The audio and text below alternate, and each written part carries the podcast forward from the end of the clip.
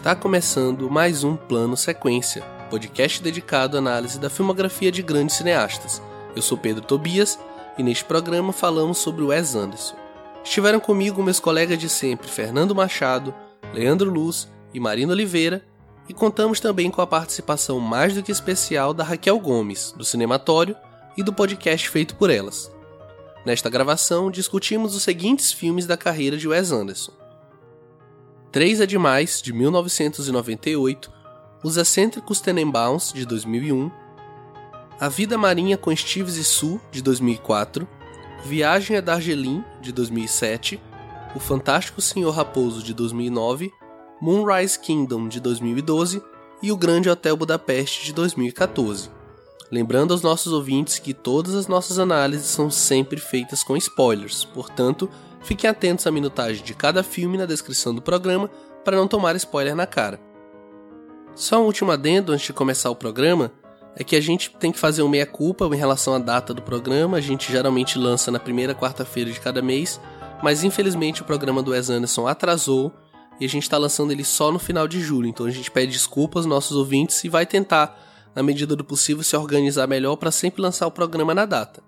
Para além disso, eu acabei deixando para gravar esses recadinhos já perto do lançamento e por consequência eu gripei no caminho, então estou com a voz meio rouca.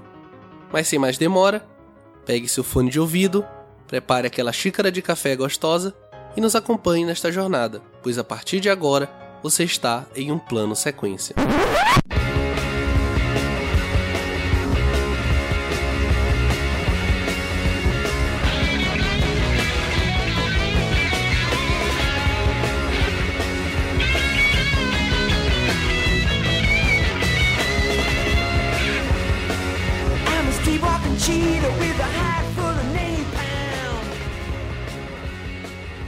Filho de Melvin Leonard Anderson e Texas Ann Burroughs, Wesley Wales Anderson nasceu em Houston, Texas, e é o filho do meio de uma família de três filhos. Ele frequentou a St. John's School, uma escola privada em Houston, que mais tarde foi utilizada por ele como local de filmagem do seu segundo filme, Três é Demais. Anderson estudou filosofia na Universidade do Texas, onde conheceu o ator Owen Wilson, que viria mais tarde a ser um de seus principais colaboradores. Em 1994, Wes e Owen produziram um curta-metragem de 10 minutos chamado Bottle Rocket. A dupla foi encorajada pelo produtor James L. Brooks e, com a sua ajuda, iniciaram a produção de um longa-metragem com base no curta já feito. O filme, com o mesmo título do curta, mas que no Brasil ganhou o título de Pura Adrenalina, foi bem recebido e Wes Anderson começou a ser convidado a produzir outros filmes. Em 1998 lançou seu segundo filme, outro sucesso de crítica. Desde então, dirigiu, roteirizou e produziu mais sete filmes, além de curtas e comerciais de grandes marcas como a Prada. Para debater comigo sobre a carreira de Wes Anderson, estão aqui comigo hoje Fernando Machado. Estamos aí com meu chapéuzinho, com meu gorro vermelho e com a minha régua simétrica. Boa. Leandro Luiz. Oba, Pedro. Bora para mais um plano sequência. Bora. Marina Oliveira. Cri, cri, cri, Marina. cri. Ops. Ai, que bom que não fui eu dessa vez. Vai, fala de novo. não, fala de novo, não, tá valendo já. ah, oi então, boa noite, bom dia. E a gente conta aqui com a presença mais que especial da Raquel Gomes, do Cinematório, e também faz parte do podcast feito por elas. E aí, Raquel, tudo bem? Oi, gente, tudo ótimo. Prazerão estar aqui com vocês. Raquel, já para inaugurar sua participação aqui, eu quero começar perguntando é, o que, é que você acha do cinema do Wes Anderson e se a tua identificação com a moda ela tem alguma influência na apreciação dos filmes dele e vice-versa também. Então, o que eu acho no geral, eu assim gosto muito porque é uma estética que você aprecia, mas ela não é vazia, assim. Eu gosto de perceber a estética dele como algo que tem sempre muito a dizer, tanto que para fazer essa retrospectiva aqui pro pro plano sequência, eu até fiquei um tanto quanto cansada assim, porque eu acho que são tantas informações ali visuais que eu acho que são filmes que tem que ter um, um maior espaço de tempo para ser visto, sabe, entre um e outro. Com certeza. Se você for pegar, a, né, se você for pegar assim a filmografia, porque são muitas informações e aí você sente isso quando você vê assim um atrás do outro.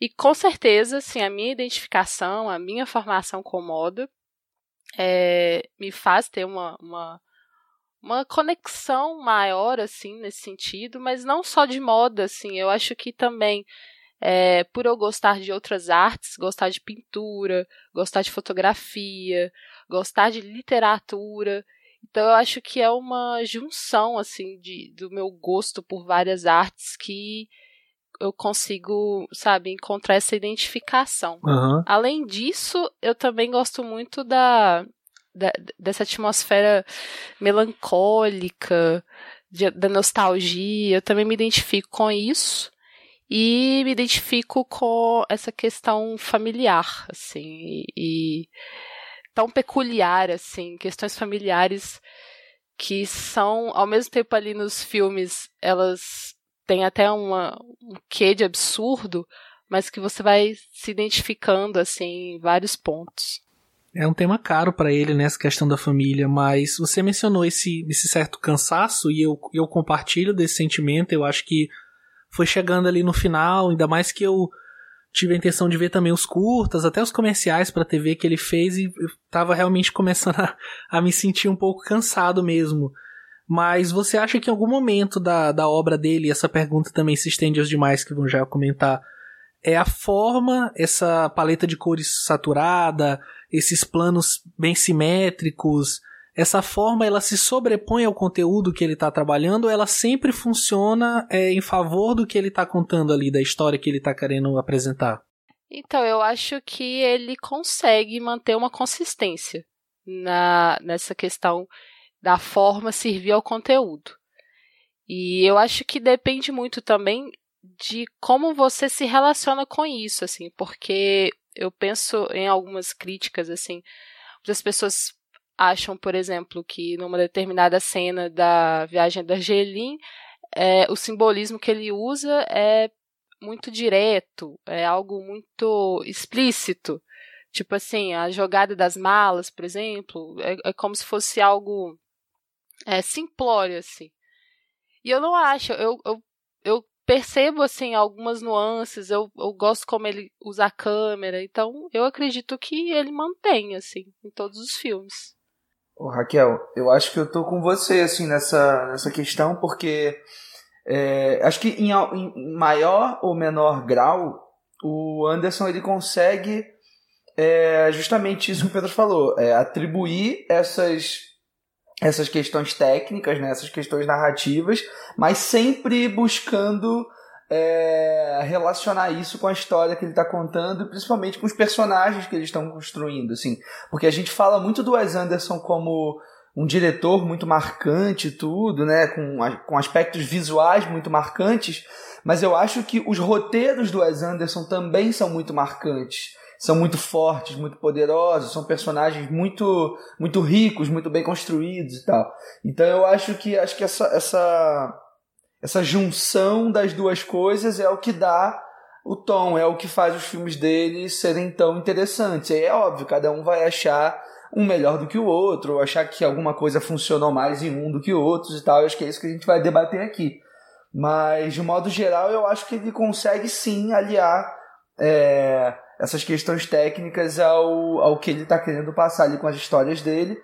E é isso, assim, acho que falar do Wes Anderson aqui hoje é, é, é, é, muito interessante porque o Wes Anderson é um diretor muito pop, né? Ele conseguiu ter um reconhecimento muito legal, ele vem de uma trajetória é, muito bacana de cinema independente, né? Como o Pedro citou aí do Bottle Rocket, né? O primeiro curta e o primeiro longa dele. É uma coisa com um orçamento muito mais reduzido do que ele tem feito ultimamente, né? principalmente depois ali do Fantástico Senhor Raposo. E eu acho que ele consegue, já desde esse primeiro longa dele, já estipular ali o tipo de, de universo que ele vai trabalhar ao longo de todo o filme. Eu acho que ele situa acho que é importante a gente situar isso, né? Esse cinema do Wes Anderson ao cinema independente americano. E eu queria puxar uma coisa que a Raquel falou também, que, que é uma coisa que me aproxima muito, que, que é o que me fez me aproximar do cinema do Wes Anderson, que é essa conexão com as outras artes. E no meu caso, é, foi com a música, assim. Eu acho que a, o Wes Anderson ele sabe muito bem explorar a música pop dentro dos filmes dele, e acho que foi a partir disso que eu, primeiro, no primeiro momento, consegui me conectar ali com, com, com o cinema dele, né? Bom, muito bom. O que, que você acha, Fernando? Eu concordo. Eu acho que assim, a gente tende a. A gente assim também, né? Eu, quando eu comecei a conhecer o, o cinema do Wes Anderson, a gente se, se apega muito à parte técnica mesmo, né? A questão dos enquadramentos, a questão da, da simetria, que ficou muito famoso lá com, com o vídeo do Conogada. Que, acho que aquilo até contribuiu para a mítica do Wes Anderson, acredito eu.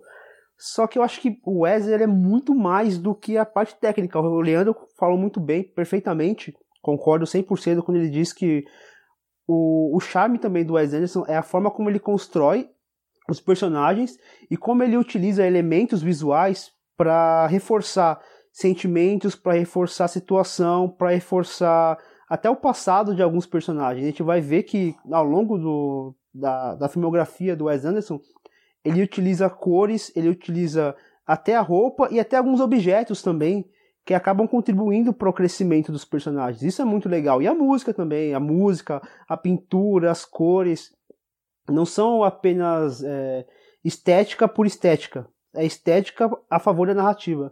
Isso faz o Wes Anderson um, um, um autor muito rico e assim, e não é à toa que ele tem esse, ele é tão cultuado até mesmo entre os próprios realizadores, os próprios diretores. A gente vai falar, por exemplo, do, do Scorsese, que já declarou abertamente que é um entusiasta do cinema do Wes Anderson, e não é à toa, porque ele é um, um cinema assim, muito autoral e muito criativo também.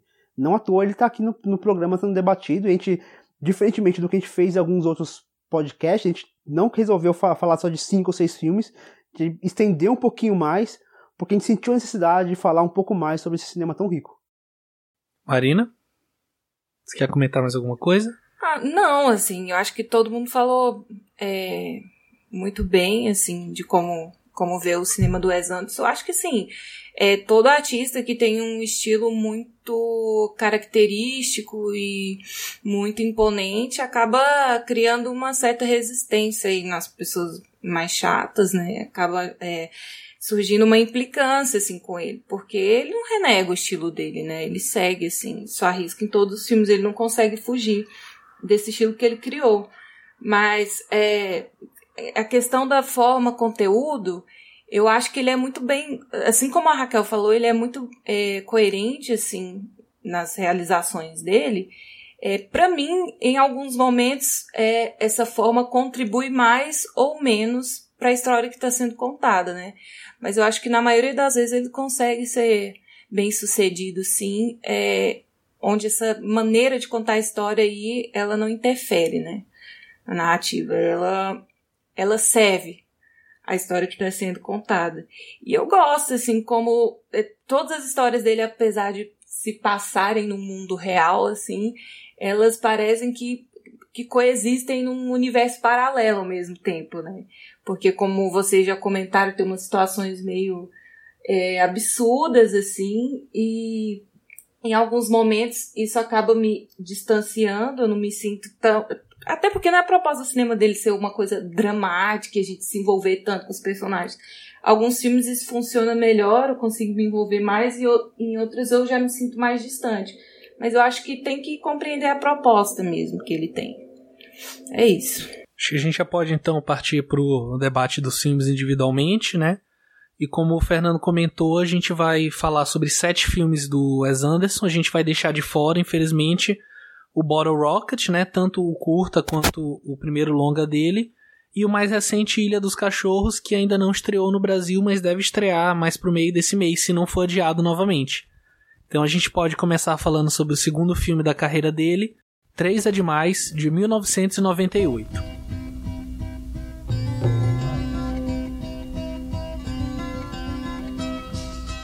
I am waiting, I am waiting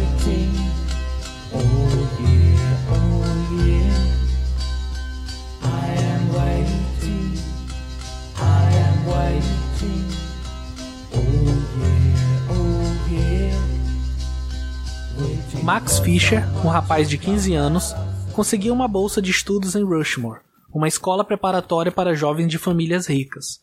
Apesar de se dedicar a várias atividades extracurriculares, ele corre o risco de ser expulso em virtude das suas notas serem baixas.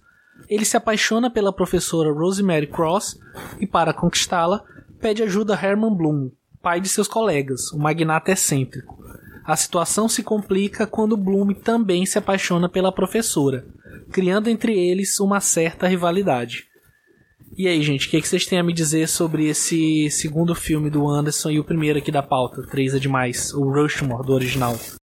Eu gosto bastante. Eu gosto principalmente porque ali a gente está vendo um Wes Anderson construindo a sua estética, tanto que ele é desse que gente, desses que a gente vai falar, talvez seja o talvez o menos estilístico, né? Ele é muito mais mais focado na, na narrativa, na construção do personagem, ainda que tenha ali alguns alguns traços que ele vai desenvolver mais para frente, mas é, ainda é um, um, cinema assim que tem uma, uma decupagem um pouco mais tradicional.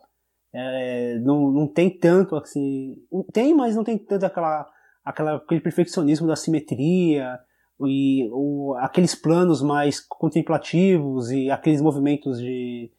De aqueles tracking shots que, são, tão, que se tornaram a marca dele. Aqui tem, mas muito mais conciso. E eu gosto bastante. Eu acho que é um, que é um filme que inicia, inicia bem a, a trajetória que viria a ser de um sucesso absoluto do Wes Anderson. Antes de, de passar para Raquel e para os demais também, é, eu queria lançar aqui uma pergunta.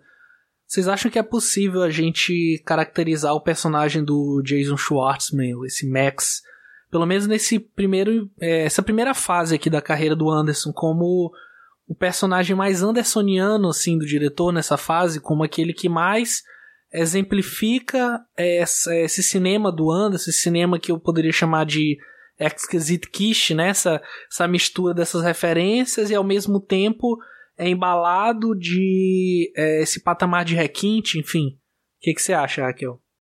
É, esse filme, para mim, eu acho que é o início de quando ele começa a marcar algumas das, algumas das, das características estilísticas dele mesmo, assim. É claro que você percebe que é, se você vê, né, hoje, vendo hoje, assim, comparando com os mais novos, você acaba percebendo, assim, que nos mais novos é muito mais carregado. Mas nesse você já, já identifica, assim, que ele já, já tem a consciência de como ele quer fazer o cinema dele. E, inclusive, assim, eu gosto porque já de cara, ele, ele a simetria que ele me passa em todos os filmes é exatamente uma simetria para poder é, fazer você prestar atenção, porque a gente sabe que o nosso olhar ele é muito é, indicado por esses tipos de padrões de imagem, assim, por simetria, por aquelas, aquela regra dos textos fotográficos e tal. Nosso olhar tem muito disso, assim. E aí, é, não só te chama atenção, como para mim me passa uh, uh, aquela sensação de que todos ali, por exemplo, naquele, naquela escola, todos se vestem igual, né?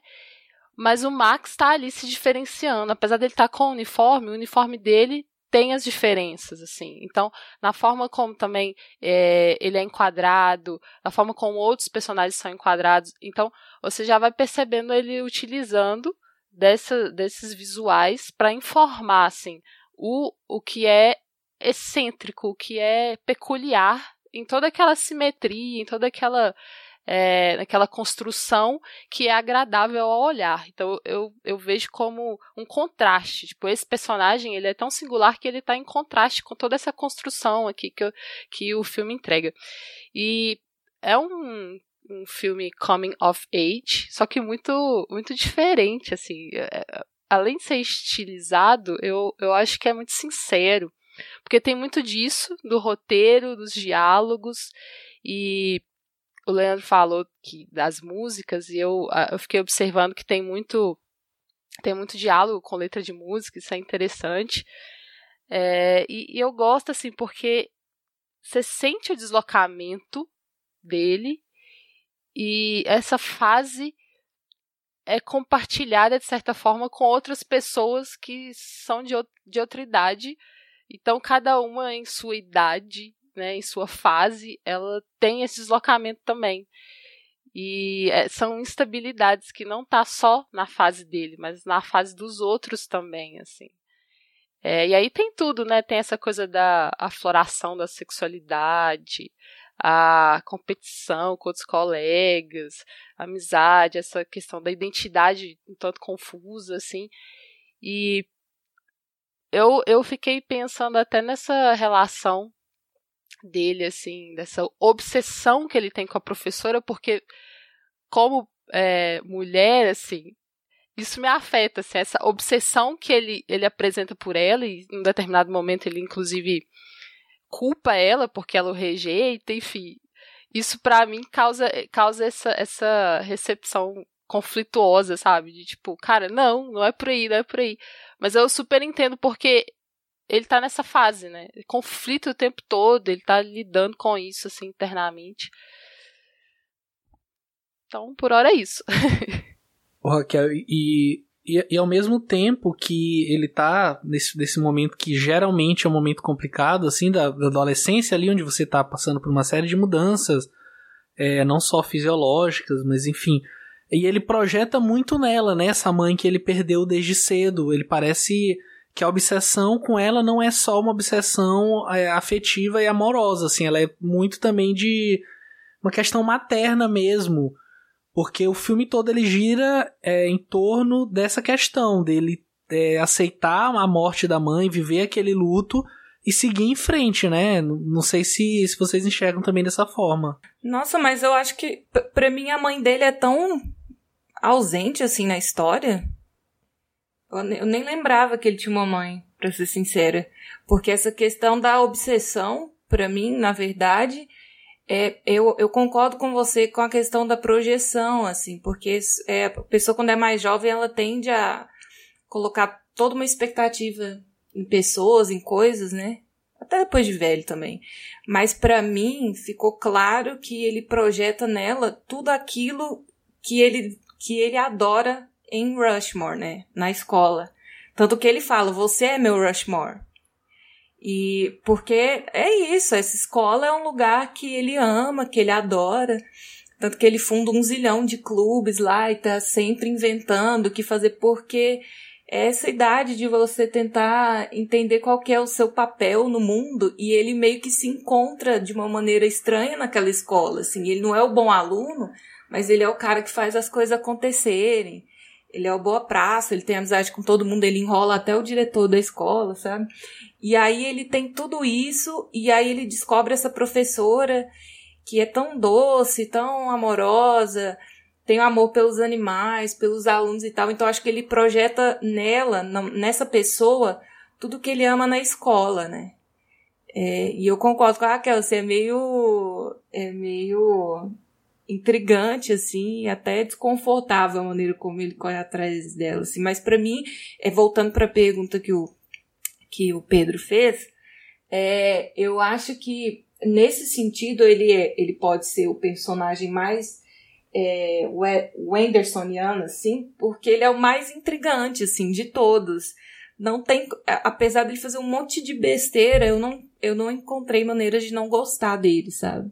Ele é muito interessante. E é um personagem super excêntrico outra... também, né? Assim, já. Sim, sim. É, é, colocando aí, já, já no 3 é demais, uma característica que ele vai é, perdurar em todos os outros filmes dele. Assim, eu acho que essa coisa do. que vocês estavam comentando sobre. Que o Fernando falou, na verdade, né? Sobre esse filme ser um pouquinho mais sóbrio, de repente, do que os outros. Eu acho que essa é uma característica que o Pura Adrenalina também carrega um pouco de ser um pouco mais sóbrio, né, visualmente falando. Mais realista. É, acho que é por é, é, é, é porque também ele está lidando com uma história um pouco mais próxima, né, com um universo um pouco mais próximo do nosso, assim. Eu acho que à medida que ele vai construindo universos muito específicos, né, se a gente pensar no no Steve Zissou, sabe, no navio e no barco, se a gente pensa no Moonrise Kingdom, a ilha, e no Grande Hotel Budapeste, né, a figura do hotel e tal, é, são lugares muito específicos, né, ele vai criando ali microcosmos muito específicos, e aí sim, isso vai fazendo com que a estética também aumente e fique um pouco mais intenso, assim.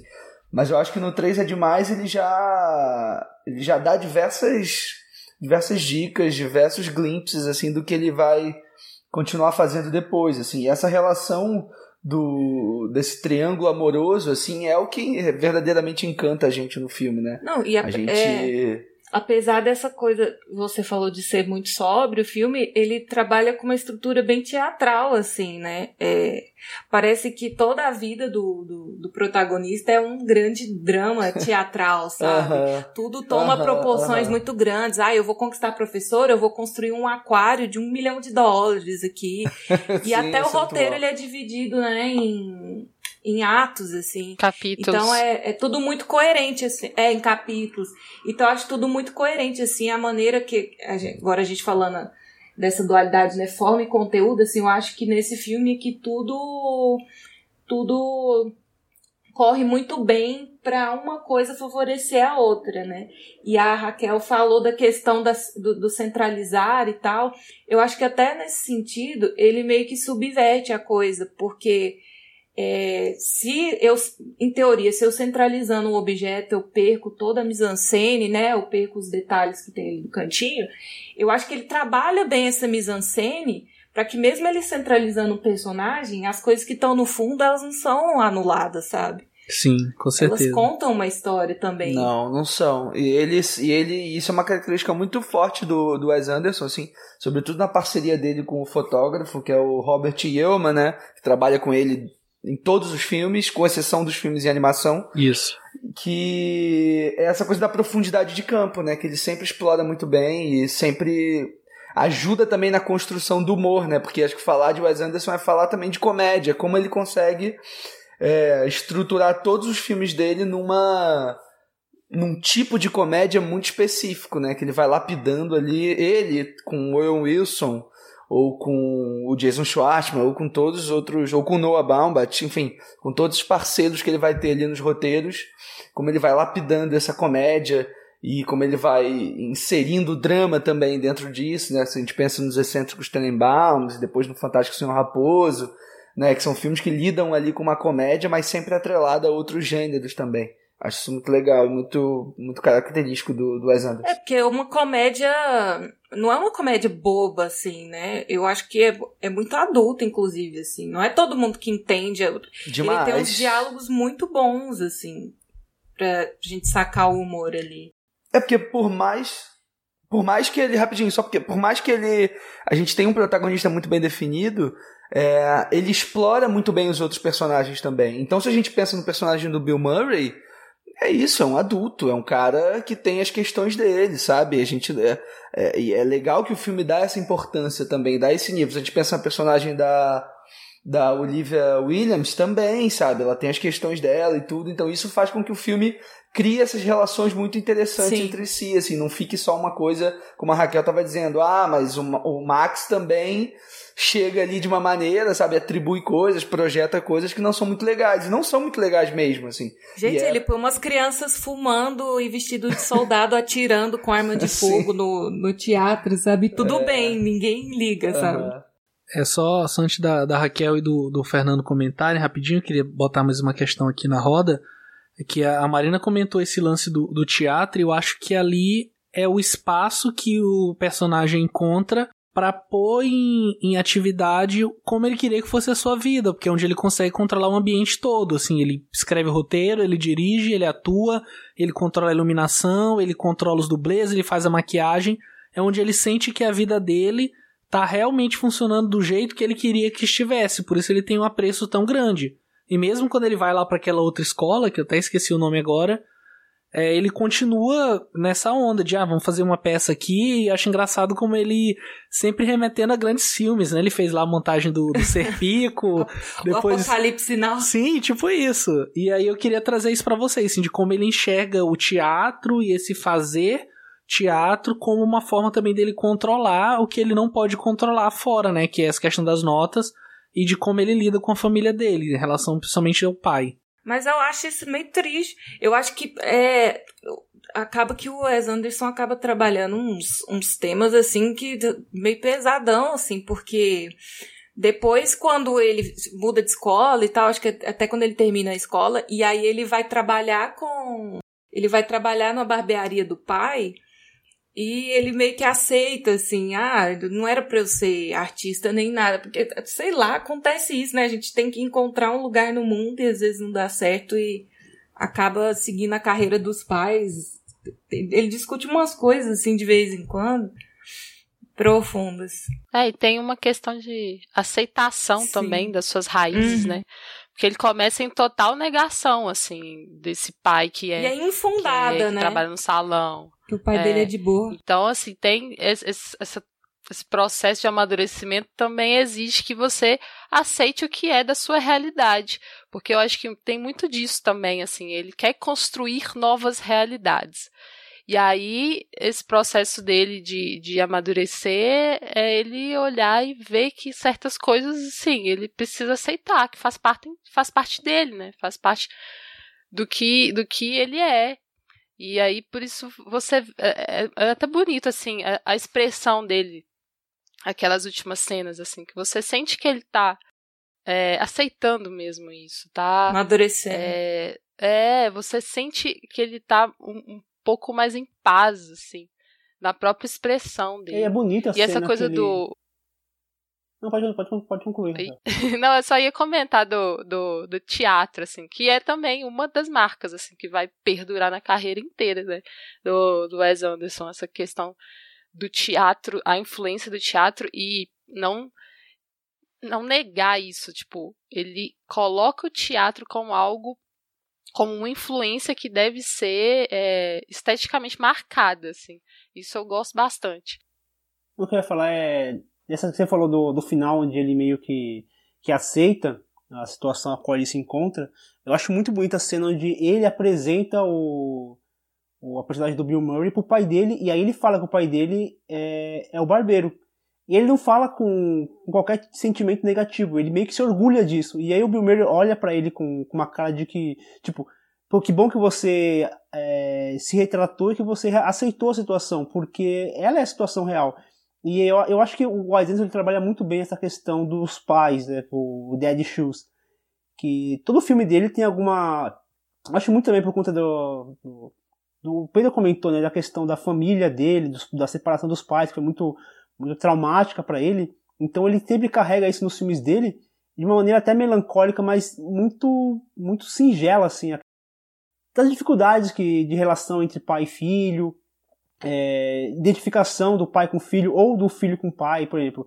Você pegar o Fantástico Raposo, a questão do da, do pai com, com o filho que não que não há qualquer tipo de, de, de laço entre eles, até mesmo correndo o risco de perder esse laço para uma outra pessoa que surge e chama a atenção do pai. E, e eu acho muito bonito essa forma como ele trata esses temas. Até porque custou caro para ele também, né? Eu, eu acredito que, assim como o Max ele usa o cinema, ó, ele usa o teatro para meio que escapar do, dos seus problemas e, e, e, ter uma. controlar aquilo que é incontrolável. Acho que um, um diretor como o Wes Anderson também acaba colocando nos filmes deles, nos filmes dele, temas que na vida real ele não consegue controlar e na, na vida artística ele consiga. Eu acho que isso também tem um, faz um paralelo interessante. Fernando, e a, e a, prova disso é o fato dessa característica bem autobiográfica mesmo no filme, que é evidenciada pela escolha da locação, assim. É, tava dando uma pesquisada sobre o filme e aparentemente uma das principais locações que ele usa para para Rushmore é a St. John School, que é onde ele cursou mesmo faculdade no Texas.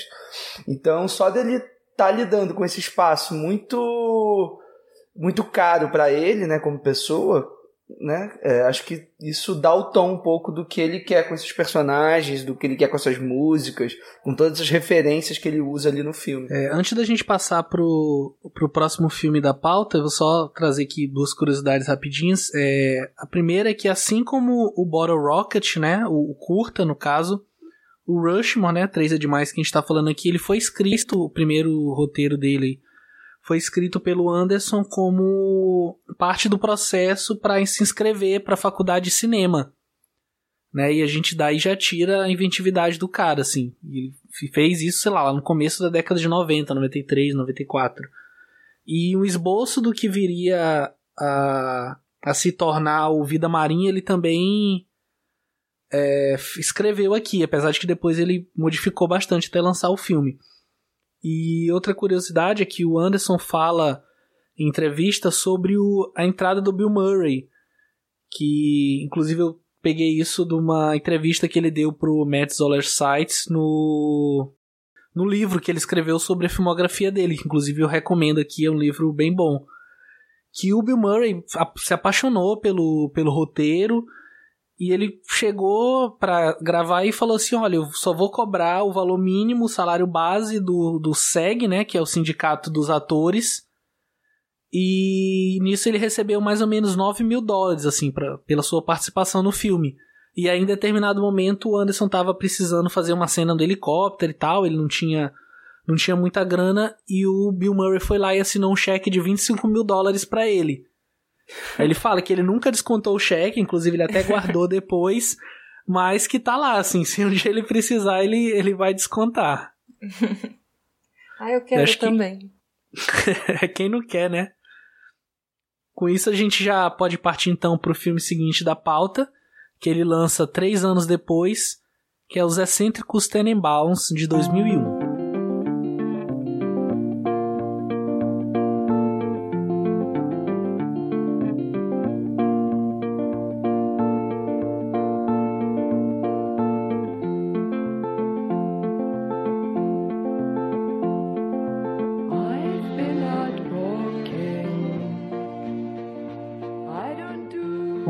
Tenenbaum e sua esposa Ethelyn tiveram três filhos, Chess, Margot e Rich, e logo depois resolveram se separar. Com o passar dos anos, cada um dos filhos demonstrou talentos diferentes, tornando-se todos bem-sucedidos. Chess, logo em sua adolescência, resolveu investir em bens, demonstrando um dom natural para finanças, enquanto que Margot se tornou uma escritora de sucesso, e Rich, um tenista profissional.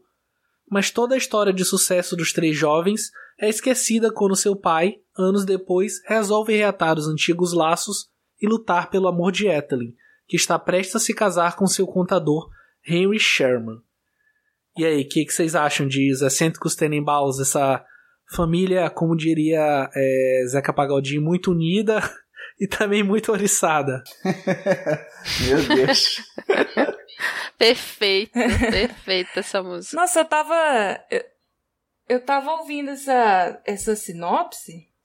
Cara, eu não sei se ele tava. Se o objetivo do Royal era reconquistar a esposa, não. Pra mim é muito mais.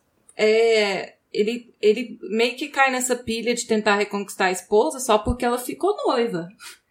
Mas eu acho que o interesse dele ali era se sentir pertencente a uma família de novo, né? É, que é um cara que tava sozinho e tal. Então, acho que é muito mais sobre família do que sobre a. É, eu acho que em algum momento vira sobre a família, assim. Começa é... meio egoísta, só porque ela vai se casar. Isso, eu acho que é, começa é. egoísta. Mas eu acho que ele nem, ele nem queria. Nem, nem acredito, assim, que ele ainda gostasse é, amorosamente, assim, da ex-esposa, não. Eu acho que era mais uma questão de posse mesmo. É, tem isso. Eu acho que é porque, assim, na minha interpretação, é, aconteceu de, de, ele se sentir ameaçado pelo outro. É. Pelo outro personagem. Que eu esqueci o nome dele agora. E aí, com essa ameaça, ele pensou: não, eu tenho que marcar meu território. É aquela coisa, né? Do macho que está ameaçado com a concorrência e aí quer marcar território. E aí eu acho que parte dessa coisa egoísta dele, de pensar assim, ah, ela é minha, então eu tenho que afastar esse cara. E como que eu vou conseguir afastar? Voltando para lá, porque também tem aquela questão de que ele precisava de um lugar para morar, né? Que era outro, outro detalhe egoísta, assim, da motivação dele. E aí isso vai se transformando. Aí realmente até ele mesmo assim passa a perceber que ele tá gostando daquela dinâmica e tá se redescobrindo, é. né? O próprio narrador Exatamente. diz, né? O próprio narrador diz que ele fica surpreso ao perceber que ele realmente viveu os melhores dias da vida dele naquela semana, é. né? É, acho que nem ele sabia. Mas é isso, assim, essa família disfuncional eu fiquei muito assustada no começo, assim, porque ele já começa. Ele é bem direto ao ponto. Ele fala que houve um casamento, que o casamento não deu certo. Aí já mostra o pai falando que vai divorciar e as crianças super precoces, né? Ah, vocês vão divorciar, mas qual que é razão? E aquele, aquele diálogo direto, né? E aí eu já fiquei meio espantada, assim.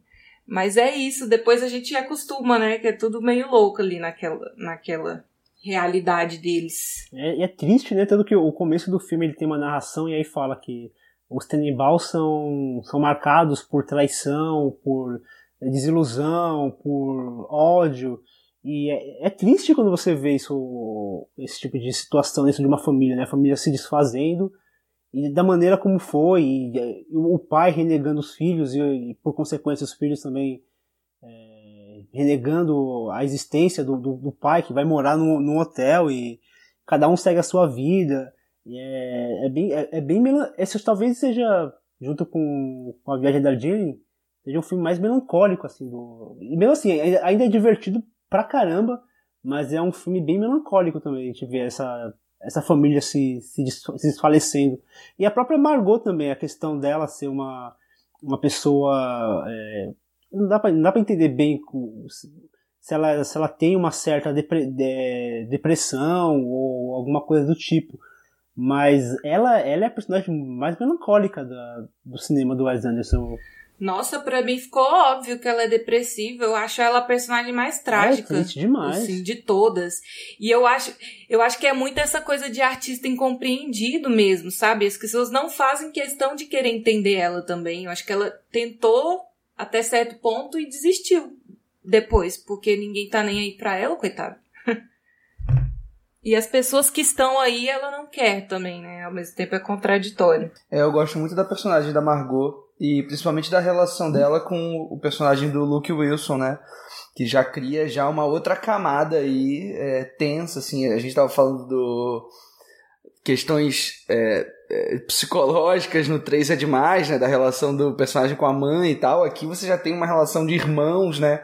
Que não são irmãos de sangue exatamente, mas né, que tem ali um laço, então acho que... É complicado, né? Não é fácil. É, os filmes do Exentos daria pra gente fazer aqui uma rodada de terapia e cada filme elencar um pouco aí dessas questões complexas, assim. E como ele lida sempre muito com essas relações familiares, né, sejam elas relações de sangue ou não, e aqui nos Excêntricos Tenenbaums eu acho que é o grande, é o principal exemplo disso, né, porque aqui a gente já tem uma família mesmo muito bem estipulada, com personagens muito característicos, né? E essas coisas vão sendo. É, essas características vão sendo reforçadas por diversos elementos do filme, principalmente pelo figurino, né? Eu queria até que a Raquel de repente comentasse um pouco, de repente, o figurino desse filme de uma forma um pouco mais específica, assim, porque você tem, né, o personagem do Ben Stiller com aquelas. Ele e os filhos com aquelas roupinhas de, de, de, de, de, de correr Adidas. O Luke Wilson com aquela faixa na cabeça e a Margot com aquela maquiagem toda carregada, enfim. Eu acho que é um filme que lida ali com elementos muito fortes. É um filme muito marcante que eu acho que vai colocar o Wes Anderson nos holofotes de uma vez por todas, assim. E a partir dos Excêntricos Tenenbaums eu acho que ele já vai ser um, um diretor bem reconhecido como um autor e tal. E respaldado ali por parcerias muito interessantes, né? Você pensar que o Gene Hackman é um grande ator atuando no filme dele, Angélica Houston, enfim, diversas parcerias Ô, que ele vai acabar até repetindo depois, né? Diga, Pedro. Uma, você falou do Gene Hackman, né? Uma curiosidade é que o Royal foi escrito para ele, assim. O Wes Anderson falou que desde o começo, quando ele sentou para fazer o roteiro, ele tinha ele na cabeça para aquele papel, assim. Legal. Ele falou que foi meio complicado conseguir, foi toda uma negociação com ele, com o o, o agente dele, enfim. Ele falou que ele pediu pro artista de, de design, né, fazer uns, uns desenhos de como seria o personagem e tal, e aí mandou para ele. E aí disse que depois ele aceitou, fez o filme e tal, tiveram algum, alguns desentendimentos, mas aí quando foi no final ele pediu, ah, você por acaso teria e tal, que eu queria guardar, e o Gene Hack falou assim, ah, não sei, acho que eu joguei fora. e saiu assim. Cara, ele bom. fala que ele, ou ele tem né, e guardou assim, sei lá, gostou, então ele realmente jogou fora, assim. o Wes Anderson, ele costuma falar do Gene Hackman em entrevistas, assim, quando perguntam para ele sobre atores e tal, ele sempre coloca o Gene Hackman meio que num altarzinho, assim. Ele, inclusive, diz que, o, que uma vez ele viu uma entrevista com o Woody Allen, né? Do Woody Allen falando que o Gene Hackman fazia ele tremer, assim, como diretor. E aí o Wes Anderson ficou... Devia... Deve ter sido muito prazeroso para ele, ao mesmo tempo muito tenso, né? Lidar com, com, com ator da da, da, do calibre do Johnny Hackman ali no, no, no set, né? Mas vai lá, Raquel, comenta aí o que o Leandro falou, que é a questão do, do figurino. Sim, o figurino é muito importante, claro, como todo filme dele, mas assim, nesse, ele ficou icônico, porque eu acho que, o que, que ele faz?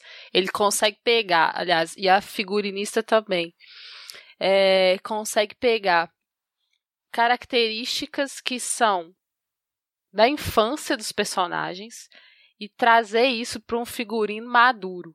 Então, assim, é, são personagens que estão muito ligados ainda à sua infância, porque você percebe isso no próprio, no próprio figurino delas. É um figurino de adulto, mas com detalhes que remetem à infância, ou que remetem a alguma particularidade delas, assim, por exemplo, a Margot ela usa esse vestido esportivo, que ela tá muito ligada ao irmão adotivo que ela ama e tal. É, tem essa prisilha, que é uma prisilha assim, de menina mesmo, essa prisilha no cabelo, apesar da maquiagem pesada. Então são esses contrastes, assim. E ao mesmo tempo ela usa esse casaco, que é um casaco que meio que protege ela, sabe? Porque para mim também ela é uma pessoa depressiva.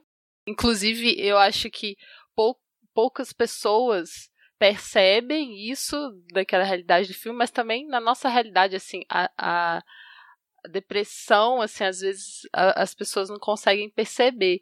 E ela comenta levemente, assim, quando o irmão dela vai morar lá, que aí ela fala, ué, mas por que, que eu não posso? E a mãe dela fala, ah, mas é porque ele tá passando por, um, por um, uma fase difícil, né? Ou ele tá meio depressivo. Ela vira e fala, ué, eu também tô.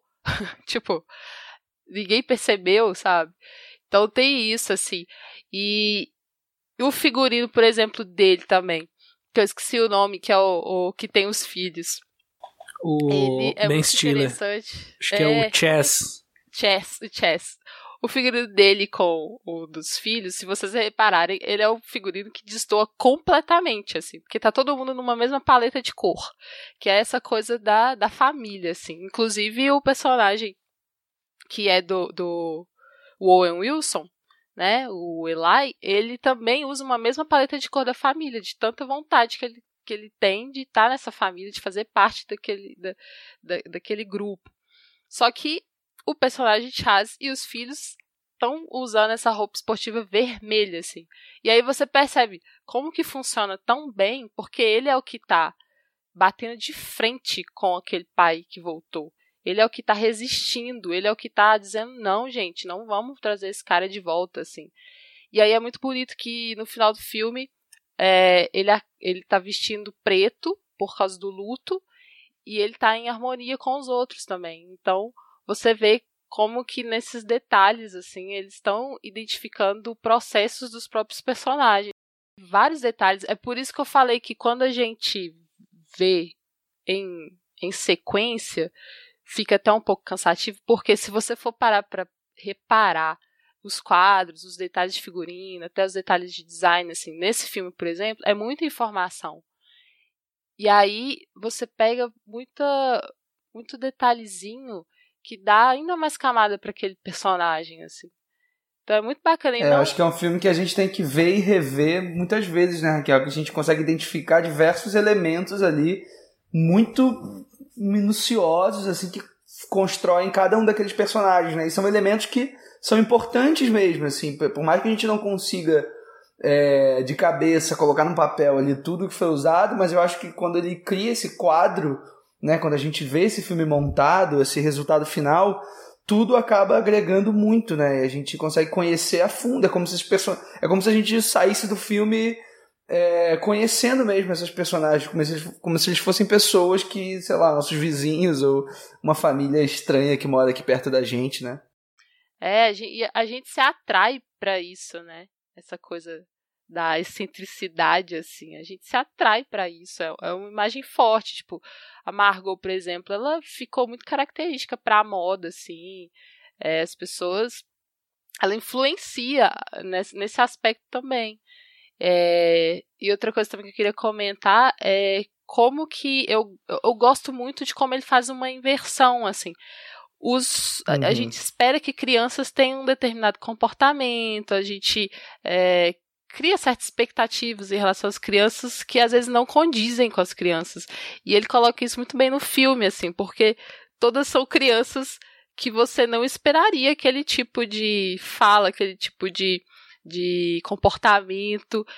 São crianças muito diferentes e também quando adultos, assim, é, é, uma, é uma inversão interessante. Quando elas são crianças, elas são um tanto quanto adultas, né, maduras, diferentes, uhum. e quando são adultas, elas são um tanto infantis. Eu acho a inversão interessante. É, inversão. É, eu acho essa inversão interessante pra gente pensar nessa coisa mesmo, nessas expectativas que a gente tem de, de o que, que a gente espera de uma criança, o que, que a gente espera de um adulto e, e como que a família, ela, ao mesmo tempo que ela é o lugar onde vão surgir tantos conflitos e onde vai nascer assim problemas mesmo que, que, que a gente carrega para uma vida, né? Porque a partir da, da criação ali que vai que vai influenciar nos nossos problemas e tal. Ao mesmo tempo também ele coloca como um lugar para se curar, assim. Então é, é, é muito interessante também. É o lugar onde os problemas surgem, mas também é um lugar onde os problemas podem se curar. Então é, é essa família bem, bem é uma, uma questão circular ali nessa família. É, a Raquel comentou da, da roupa do, do Chess. Eu vi uma entrevista do, do Wes Anderson, ele falando que o vermelho foi também para a questão da, da urgência dele, que ele está sempre querendo salvar a família, então o vermelho também traz essa, essa, essa sensação de, de, salva, de, de salvar a família, de proteger, de, de urgência que ele, que ele leva com ele. E também a questão da, da faixa e da, da roupa esportiva do. Acho que é, que é Chest, Chester, o personagem do Luke Wilson. De perigo mesmo, né? É, de perigo. E o personagem do, do Luke Wilson, quando ele, quando ele realmente ele, ele entende, ele, ele se abre falando que, que ele, o que ele sente pela Margot, que ele, que ele tem aquela cena do, do, do corte do, do, do pulso, que ele se mata. E aí ele, antes de fazer isso, ele se, ele se livra de tudo aquilo que que marcava ele, porque ele abandonou o, o, tênis por conta disso, desse sentimento conflitante que ele tinha, só que ele ainda carregava com ele a, essa angústia que ele tinha. E aí ele se livra daquilo da maneira como ele se livra do, da faixa, do corte de cabelo e da barba também. E a maneira como ele corta o cabelo e a barba não é uma maneira muito. é meio agressiva até, né? É um rompimento muito, muito agressivo. Ele corta assim o, o cabelo com uma tesoura, é, fica algumas falhas também, então não, não, foi um rompimento muito natural. Então esses detalhezinhos que, que, que me, me fazem é, gostar tanto do cinema do Wes Anderson, porque ele, ele conversa muito dos detalhes minúsculos assim. Essa cena é muito icônica, né, Fernando? Eu lembro de ter ficado muito impactado quando eu vi. Aliás, toda vez que eu, que eu assisto o filme, eu parece que esqueço a porrada que é essa cena do, do Luke Wilson é, tentando cometer suicídio, né? E ao som de Needle in the do Elliot Smith, que é um cantor que eu gosto muito, assim, um cantor trágico também, que morreu cedo, teve uma morte bem trágica. E a propósito disso, né, falar também de Os Excêntricos Tenenbaums e a gente fala da trilha também, né? Tem, sei lá, Bob Dylan, The Clash, é, Ramones, Nick Drake, Van Morrison, tem, sei lá, Velvet Underground, sabe? Tem artistas que fizeram parte da minha formação musical, assim, todas reunidas dentro de um filme. E para coroar, a gente tem uma cena que sempre me emociona demais, que acho que tem muito a ver com um tema muito caro pro pro Wes Anderson, né, que é, que é essa é, como se resolvem esses conflitos familiares, né, esses conflitos familiares que podem ser de sangue ou não, e no caso aqui é, por conta de ser uma família e tudo, que é aquela cena do daquela ave, não sei se é uma águia, um gavião, não sei, acho que é um gavião, né? É, voando ali. Isso, Mordecai. É, voando ali pelo céu ao som de Hey Jude, né? Que é uma coisa linda, absolutamente incrível, que faz com que todos esses conflitos e tal dessa família disfuncional ali no final acabem sendo de alguma maneira é, resolvidos, assim, não que eles fiquem vão ser felizes para sempre e tal, assim, mas eu acho que os, fi os finais dos filmes do Wes Anderson sempre trazem ali uma resolução em relação a essa comunicabilidade entre, entre esses personagens, assim, que é muito forte, muito muito caro para ele. É só tentando sintetizar uma série de coisas que eu fui anotando conforme vocês iam falando, só para pegar esse gancho do Leandro. Acho que um trecho que também fala muito sobre essa questão do, do reencontro assim da família é aquela montagenzinha que ele faz com a música do Paul Simon, né? Me and Julio Down by the Schoolyard, que é do Royal com os netos ali, brincando na, na caçamba, enfim, andando de, de kart e tal. Acho que é uma, uma cena bem bonitinha. E só voltando um pouco sobre a questão do figurino, não querendo desdizer o, o Fernando, até porque ele foi o próprio Wes Anderson que falou, mas um, um, trecho engraçado da entrevista que ele deu pro Matt Zoller, né, que eu já comentei mais cedo do, do livro, ele fala sobre isso, né, o Matt Zoller pergunta sobre como foi montar, se ele já tinha pensado nisso antes, ou se tinha vindo de, de, algum, de algum profissional ali do, do design, da própria figurinista, e aí ele fala, não, assim, o próprio Ben Stiller me perguntou isso durante as filmagens, por que, que ele usava vermelho, e ele deu essa resposta que o Fernando comentou, né? E também ele falou que era porque na cabeça do personagem ele conseguiria identificar os filhos mais fácil na multidão. Aí o Wes Anderson completa, é, eu falei isso para ele porque, sei lá, eu tinha que dar alguma resposta, mas parando para pensar, eu simplesmente achei que ia ficar legal se ele usasse vermelho, assim. e foi a resposta que ele deu, eu achei isso engraçado. E já que a gente falou bastante aqui do, do figurino, citar a profissional, né? Que foi a Karen Patch, que inclusive ganhou o prêmio do Sindicato de Figurinistas pelo trabalho em Os Excêntricos Tenenbaums, que é um filme onde os personagens vestem as suas personalidades, né? A gente identifica a psique deles através do que eles estão usando. E aí, dentro disso, o Wes Anderson pode fazer o trabalho que ele faz é, de apresentar aqueles personagens meio estranhos, meio deslocados de certa forma, através daquela linguagem que é muito própria dele, assim. E se é, eu comentei que na primeira fase da carreira dele, que eu acho que se encerra ali em 3 é demais, né? Que seria o Bottle Rocket, a versão longa do curta, e o 3 é demais, eu acho que aqui ele apresenta tudo que a gente identifica como Wes Anderson, assim. Quando a gente fala que é, um filme é andersoniano, que ele tem essa característica, eu acho que a gente tira muito dos Tenenbaums, assim.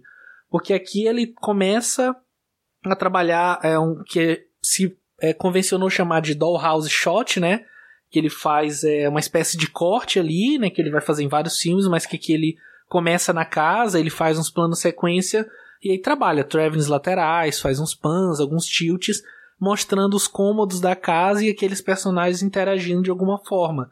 Que aqui ele faz usando grua, usando guindaste, e depois ele vai levar isso adiante, assim, vai fazer isso muito com vida marinha ali no barco, faz no Darjeeling com a, o trem em movimento, e é uma característica que é forte dele, né? Que inclusive é uma coisa que ele vai ganhar força quando ele vai chegar no para trabalhar com animação stop motion, tanto no Senhor Raposo quanto mais recente no Ilha dos Cachorros. E outra característica forte que ele tem é a comparação que se faz entre o trabalho dele como cineasta e do Joseph Cornell, que era um artista plástico e também cineasta, que ele foi um dos pioneiros da montagem. E ele, um dos trabalhos mais famosos dele de montagem, ele pegava caixas com objetos que ele achava na rua. E aí ele falava assim: é, para o meu próximo truque, eu vou botar o mundo numa caixa. E era isso que ele fazia, ele construía pequenos universos. Eu acho que dentro da filmografia do, do Anderson, ele faz isso. Ele pega e constrói esses pequenos mundos que são muito atrativos, são muito interessantes. E dentro ele desenvolve o, o, cinema dele, desenvolve as narrativas que ele quer contar e principalmente os personagens, porque como o Leandro comentou no começo, ele é sobretudo um roteirista acima, acima de qualquer coisa, assim. Ele surge como roteirista lá no Bottle Rocket, é isso que atrai é, aos críticos, enfim, o filme foi selecionado para diversos festivais e o próprio James L. Brooks chega com isso. Ele chega para produzir o longa dizendo: Olha, eu achei interessante a forma como ele criou esses personagens. Perfeito, Pedro. Sensacional. Acho que é, é isso mesmo, assim. Alguém quer comentar mais alguma coisa? Então acho que a gente pode partir para o próximo filme, que ele lança três anos depois, em 2004, A Vida Marinha com Steve Zissou. Vem dá sua língua, então vem, eu quero abraçar você. Seu poder vem do sol, minha medida, meu bem, vamos viver a vida. Então vem, senão eu vou perder quem sou. Vou querer me mudar O famoso oceanógrafo Steve Zissou jurou vingança contra o raro tubarão que devorou um dos integrantes de sua tripulação. Ned, um homem que acredita que Zissou é seu pai, e Jane, uma jornalista grávida de um homem casado, unem-se à expedição. Na viagem pelo mar, eles encontram piratas e várias figuras do passado de Zissou, inclusive a Leonor, sua ex-esposa. E para puxar aqui a participação de vocês, eu acho que se eu comentei que o, os Excêntricos Tenenbaums era a versão escalonada de tudo que o Anderson tinha desenvolvido em Três é Demais, eu acho que a Vida Marinha ele leva isso à enésima potência, né? Com aquele é, aquela versão recortada do submarino que ele usa ali, inclusive revelando o dispositivo do filme, que eu acho bem interessante. É, eu acho que nesse filme ele faz de propósito mesmo. Acho que encheram tanto o saco dele que ele falou: Ah, vocês acham que eu faço. que eu misturo muita trilha sonora, então vou pôr o cantor cantando ao vivo aqui nas cenas agora. Vocês acham que eu faço muito, muito traveling? Eu vou fazer muito traveling. Eu acho que é meio metalinguístico, assim. Até a questão do personagem do, do Steve pode representar um pouco esse, um pouco esse, esse, esse diretor, autor, essa, esse ser criativo que é o Wes Anderson, né? É, e como ele lida com essas críticas e como que ele trabalha ali por trás das câmeras. Eu acho isso bem debochado e interessante da parte do Wes Anderson tá fazendo. É, eu concordo com a Marina. E acho que aqui no. É verdade, eu também. é. Não, eu só tava dizendo que aqui no. no... Concordamos com a Marina é, no mesmo momento. É, eu só ia dizer que aqui no Zissu ele tá lidando com. Com um orçamento maior do que ele tinha antes, né, também. Então acho que ele conseguiu construir ali é, um universo que é muito mais é, é, é, ainda mais controlado, né? E essa vai acabar sendo um pouco a característica do Wes Anderson é, quando as pessoas perguntam para ele sobre como ele dirige os filmes, né? Porque é isso, ele acaba tendo ali uma locação muito. É uma locação quase única, né? Se a gente for pensar que o filme se passa quase todo dentro daquele barco. É, imagino que tenha sido uma filmagem também não exatamente muito fácil, assim. Acho que ali ele muda um pouco o jeito de de fazer o filme. Você devia ter várias, vários, várias diárias ali no mar, né? É óbvio que grande parte das coisas eles fazem em estúdio, né? Ali dentro das cabines, dos, dos cômodos e tal. Mas se a gente pensar ali na, na nas diversas cenas que tem ali no, no, no convés do barco e é, as outras cenas também no cinema, enfim, quando o próprio Zissou vai exibir os filmes, assim, acho que é um filme que é, lida com essa coisa metalinguística e ao mesmo tempo é, insere diversos elementos ali que o Wes Anderson vai ter que administrar. E é isso, já não sei se ele consegue administrar tão bem assim. Ou não sei se é um filme que eu não consigo me conectar tanto quanto eu me conecto com os outros. É, eu fiquei pensando muito sobre isso. Mas enfim, vão falando aí que eu vou tentar organizar um pouco meu pensamento do é isso, né? Do porquê que eu não me conecto tanto com ele quanto eu me conecto com outros e tal. É, no meu caso, eu acho que é por conta do. O Zizu não é um. um assim, o, o Wes Anderson ele trabalha com personagens falhos. É, então, ele tem uma coisa, tipo, ele, ele trabalha com personagens que ele mostra a fraqueza, as falhas e. É, às vezes até um desvio de caráter por, por, por algumas ações só que acho que aqui talvez ele pese um pouco a mão, porque o Zizou não é uma pessoa tão agradável assim, né? Ele, ele tem ações assim bem questionáveis e muitas ações questionáveis, mais ações questionáveis do que louváveis. Então talvez isso cause um, um distanciamento do, do personagem. No meu, no meu caso causou.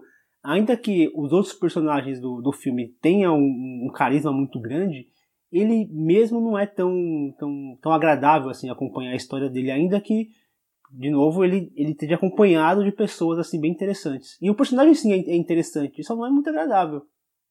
Ah, eu assim, eu acho que um dos, dos, dos pontos fortes que a gente pode colocar aqui é o design de produção, até mesmo figurino. Assim. Eu acho a construção desse navio aí, desse microcosmos, assim como o Leandro falou, muito bem executado, assim. Aquele navio é muito incrível. Eu gostaria de ter visitado esse set, assim, para saber. Só que eu acho que o que, o que mais o que mais me distancia assim dessa história é parece que é tudo muito superficial assim, até a, até a relação do Sisu com o suposto filho dele é tudo muito frio. É, até, o, até a morte do, do, do, filho dele ali, mas pro final do filme é tudo muito distante mesmo, assim. Não deu para me conectar. Até a própria Kate, a Kate Blanchett aparece com aquela voz toda modificada, né? É, não sei, parece tudo muito falso, assim, pra mim. Eu, eu entendo que até certo ponto esse era o objetivo mesmo. para revelar mesmo que é um filme, que é uma história contada ali. Mas eu acho que aí chega um ponto que fica falso demais. Até acho que ele até brinca naquele, naquele momento que tem o tiroteio, né, com a com os piratas, né, usando bala de festim e tal, é tudo muito é absurdo, mas é absurdo demais, assim. Então acaba ficando, pelo menos para mim, acaba ficando muito não crível, sabe? Difícil mesmo de conectar. É, essa artificialidade ele usa em outros filmes, mas não sei, aqui não, não, não casou tão bem como casa em, nos outros filmes. Essa relação dele com, com o Ned eu acho até interessante. Só que não sei, o final dela não, não não me agrada muito, sabe? Acho que matar o personagem, não sei, me soou meio. É, sei lá, a única maneira de fazer com que o Zizo enxergue ele como filho é matando o personagem. Não sei se, se me agrada muito essa, essa decisão dele. Agora, a Marina falou do, do design de produção. Quando, quando tem, tem uma cena que mostra o, o, o Ned e o, e o Zizo brigando, e aí a câmera vai acompanhando eles pelo, pelos cômodos, aquilo eu achei aquilo eu achei muito Jactati, sabe? É, aquele cenário montado para favorecer a mise-en-scène, a câmera vai acompanhando e vai passando de um, de um compartimento para o outro, e aí sobe a escada e acompanha ele, algo que, que é parecido com o que o Tati faz no, no, meu tio. Eu achei, eu achei essa, esse é um ponto que eu, que eu gosto muito no filme mesmo. Como a Marina comentou, o design de produção é, é incrível e, sei lá, visitar aquele set devia ser algo assim inacreditável. De tão bem feito que ele é. é eu ia perguntar para vocês a que vocês acham que se deve o fracasso comercial e de crítica do filme, mas eu acho que as considerações de cada um meio que foram apontando para isso, assim, só pegando o gancho do, do Fernando, que ele citou o Jacques Tati, e o, o Matt Zoller, né, citando novamente o livro, ele, ele comenta que assim como o Playtime do Tati, 1941 do Spielberg, New York, New York do Scorsese, enfim, ele cita vários filmes que foram também fracassos de bilheteria e que ele acredita que vai ser o caminho do Vida Marinha, que com o tempo a reputação foi crescendo, assim. Mas queria passar a bola para Raquel, ver o que, que ela acha disso. Ela concorda realmente com esse, o fracasso do filme? Se de repente é, falta ao filme tempo para que ele possa ser melhor digerido, como o Matt Zoller acredita, por exemplo? Bom, eu de fato não me conectei também muito com esse filme. Eu acho que tem muito a ver com a artificialidade que ele passa, porque em todos os outros filmes a gente percebe que é um diferente, que é uma realidade diferente, que é um microcosmo, mas assim, as relações elas passam verdade, é, até mesmo nos diálogos, que às vezes são muito diretos, mas nos diálogos também passam a verdade. E nesse filme é, eu também fiquei um pouco assim, desconectada. E inclusive eu fiquei pensando se não tem a ver também com a minha falta de conexão com o próprio imaginário que o filme está lidando, assim, que é esse imaginário da exploração do mar, né, da, da exploração subaquática, que não me é muito. É, não sei, não, não, não me identifico tanto assim com.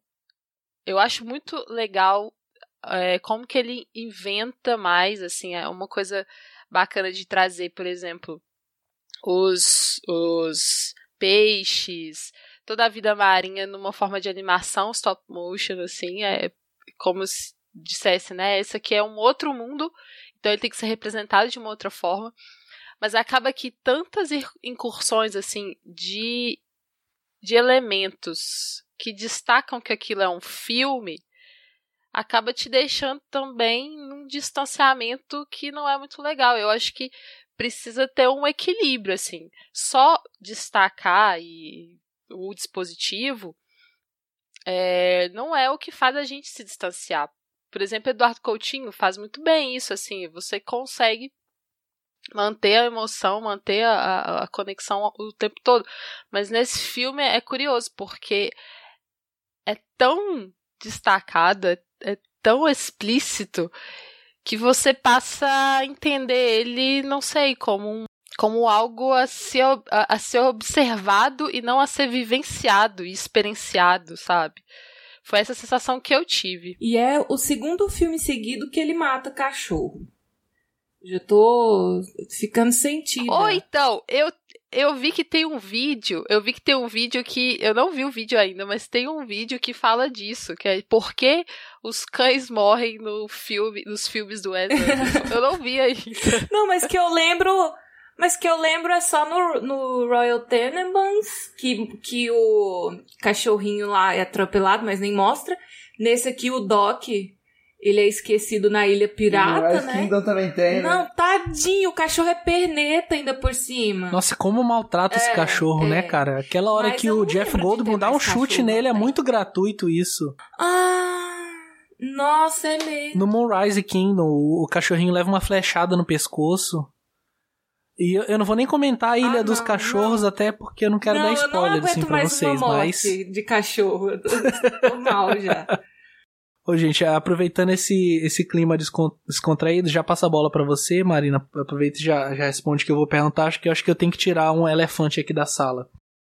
Seu Jorge fazendo, cantando versões, né, em português das músicas do David Bowie. O que que vocês acharam? Porque eu particularmente acho assim, até, sei lá, certo ponto uma ideia interessante, mas eu vendo o filme, enxergando como isso se encaixou, eu acho que soa muito como gimmick, sabe assim? Meio ficou isso por isso. Uma zombaria? Não, não sei, mas ficou meio gratuito, assim, sabe? Não, não, não leva a lugar nenhum. E eu acho que o próprio personagem do seu Jorge, começar pelo nome, Pelé dos Santos, eu acho que ele é muito estereotipado. É, nossa, eu acho Então eu quero isso. Jogar isso pra vocês e ver o que, que vocês acham. É, assim, eu, eu, eu tendo a concordar com o Pedro, assim, que aí a gente coloca um negro brasileiro pra fazer uma ponta no filme, ou ele vai chamar José Pereira da Silva, ou, sei lá, Pelé dos Santos, né? É, então eu acho, assim, um pouco infeliz a participação dele. Se fosse só pra fazer a trilha, acho que não tinha necessidade de ele estar dele tá ali atuando daquela maneira que não deu pra atuar em nada, né? Eu gosto da trilha, mas eu acho, assim como o Pedro disse, gratuita a participação dele no filme. É, eu concordo que seja gratuito, mas ao mesmo tempo é tão divertido. Eu acho tão, eu acho um barato. É, assim. é bom a gente ficar achando ele nas cenas. e É, tal, ele mas- fica, ele funciona como uma uma uma coisa pra você procurar, assim.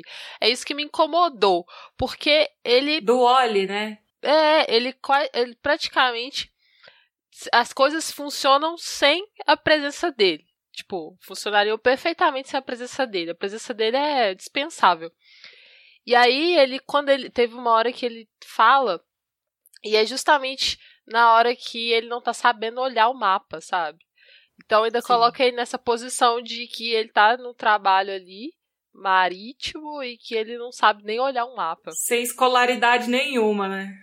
Ô Raquel, e era ele que tava de vigia quando os piratas entraram no barco É. também. Tipo, ele tá lá cantando, tocando violão, quando os caras vêm e botam, inclusive é meio que uma, uma gagzinha assim, os caras colocam a, a escada e ele tá lá tocando de boa, aí quando ele vira assim, eles já estão rendendo ele. E ele é o único personagem, tem um mega tiroteio, sei lá, de 5 minutos, que apesar de ser, é, no mínimo, ultra, hiper surrealista, é, mas tenta ser um, um, tanto quanto real, ele é o único personagem que leva um tiro, né? Pois é. É bucha de canhão, né? Nesse, no meio desse tiroteio, assim, então não sei. Eu acho que não basta, não basta colocar uma pessoa negra e achar que tá legal, né? É. Tem que ver como que tá sendo ali representado também. Eu acho que essas, essas esses detalhes é, dizem muito, assim. E outra coisa, eu também não gostei de como é, se apresentou a primeira personagem feminina. Porque ele estava falando da equipe. E aí, a equipe do Steve Zissou, né? Aí ele apresentando o que, que cada um fazia. Aí quando parte pra menina, a menina ela tá nua, tipo, ela tá com os seios de fora. Todos os personagens estão devidamente vestidos, Sim. fazendo seu trabalho enquanto são apresentados. E só ela, apresentada, ela é assistente de roteiro, só ela nua. Tipo, tá, e aí? Por quê? Porque ela é mulher, ela tem que ser apresentada nua? Eu não gostei disso. E ela. E, você tá falando da loirinha, né? Isso, a assistente de roteiro dele. E ela é, e ela é totalmente. E, ela, e as mulheres são totalmente ignoradas, né? Você tem voz nenhuma. Ela é a única que se preocupa com o roteiro clandestino lá da viagem. Ó, a gente vai passar por uma zona não vigiada, é perigoso. Ele, ai, fica quieta, né? Vamos, vamos pular e tal. E ela é uma das únicas que decide sair, né, da tripulação, assim, depois. A mesma coisa com a personagem da Kate Blanchett, assim. O cara gosta dela, tem uma atração por ela, mas manda ela calar a boca o tempo inteiro, sabe? É. Assim, a gente, a gente, a gente gosta do cinema do exército, mas a gente, a gente convir que é um, é um cinema de homem branco classe média. Sim. Né? É, white people problem total. Não, mas no caso do, do, do, do Royal Tenenbaums, eu não, eu não me incomodo com, com o personagem negro ali no filme. É, é não, não, atrapalha, mas também não... É, ali não tem, eu, eu não vejo problema ali, nem com as personagens femininas. Eu acho que nesse caso aqui foi muito infeliz. É porque, cara, é um, é um ator brasileiro que ninguém conhece né? Vamos pôr ele aqui e reforçar um monte de estereótipo, sabe? Acho que nem, nem, nem de propósito, mas é, já tá é, e vamos, intrincado, é. né? E assim, a gente acha, eu achei divertido, eu achei divertido ver o seu Jorge lá cantando em português, mas vamos pensar se fosse um, um japonês estereotipado cantando é, cantando é, David Bowie em japonês. Será que a gente, achar, a gente achar engraçado? Não sei se a gente achar engraçado. Não sei se eu acharia engraçado ver um, um japonês estereotipado cantando em japonês. Então, é, eu, eu, durante o filme eu fiquei pensando nisso. Será que eu tô achando engraçado só porque ele tá cantando em português e, e eu me identifico de alguma maneira com isso? Ou realmente. As, será que lá fora eles acharam realmente essas cenas engraçadas? Não sei, eu fiquei nessa dúvida aí. É, não sei, eu acho que por um lado tem essa coisa da estereotipação mesmo, tanto em relação, pensando em relação ao personagem do seu Jorge, quanto a personagem da, da Script Girl e tal. Mas eu acho que, assim, é, tal qual existe um tubarão jaguar naquele universo louco do filme, existe também esse personagem do seu Jorge, existe esse personagem dessa menina. Eu acho que eles também. É, o Wes Anderson cria muito esses personagens muito peculiares mesmo e sem muita razão de ser.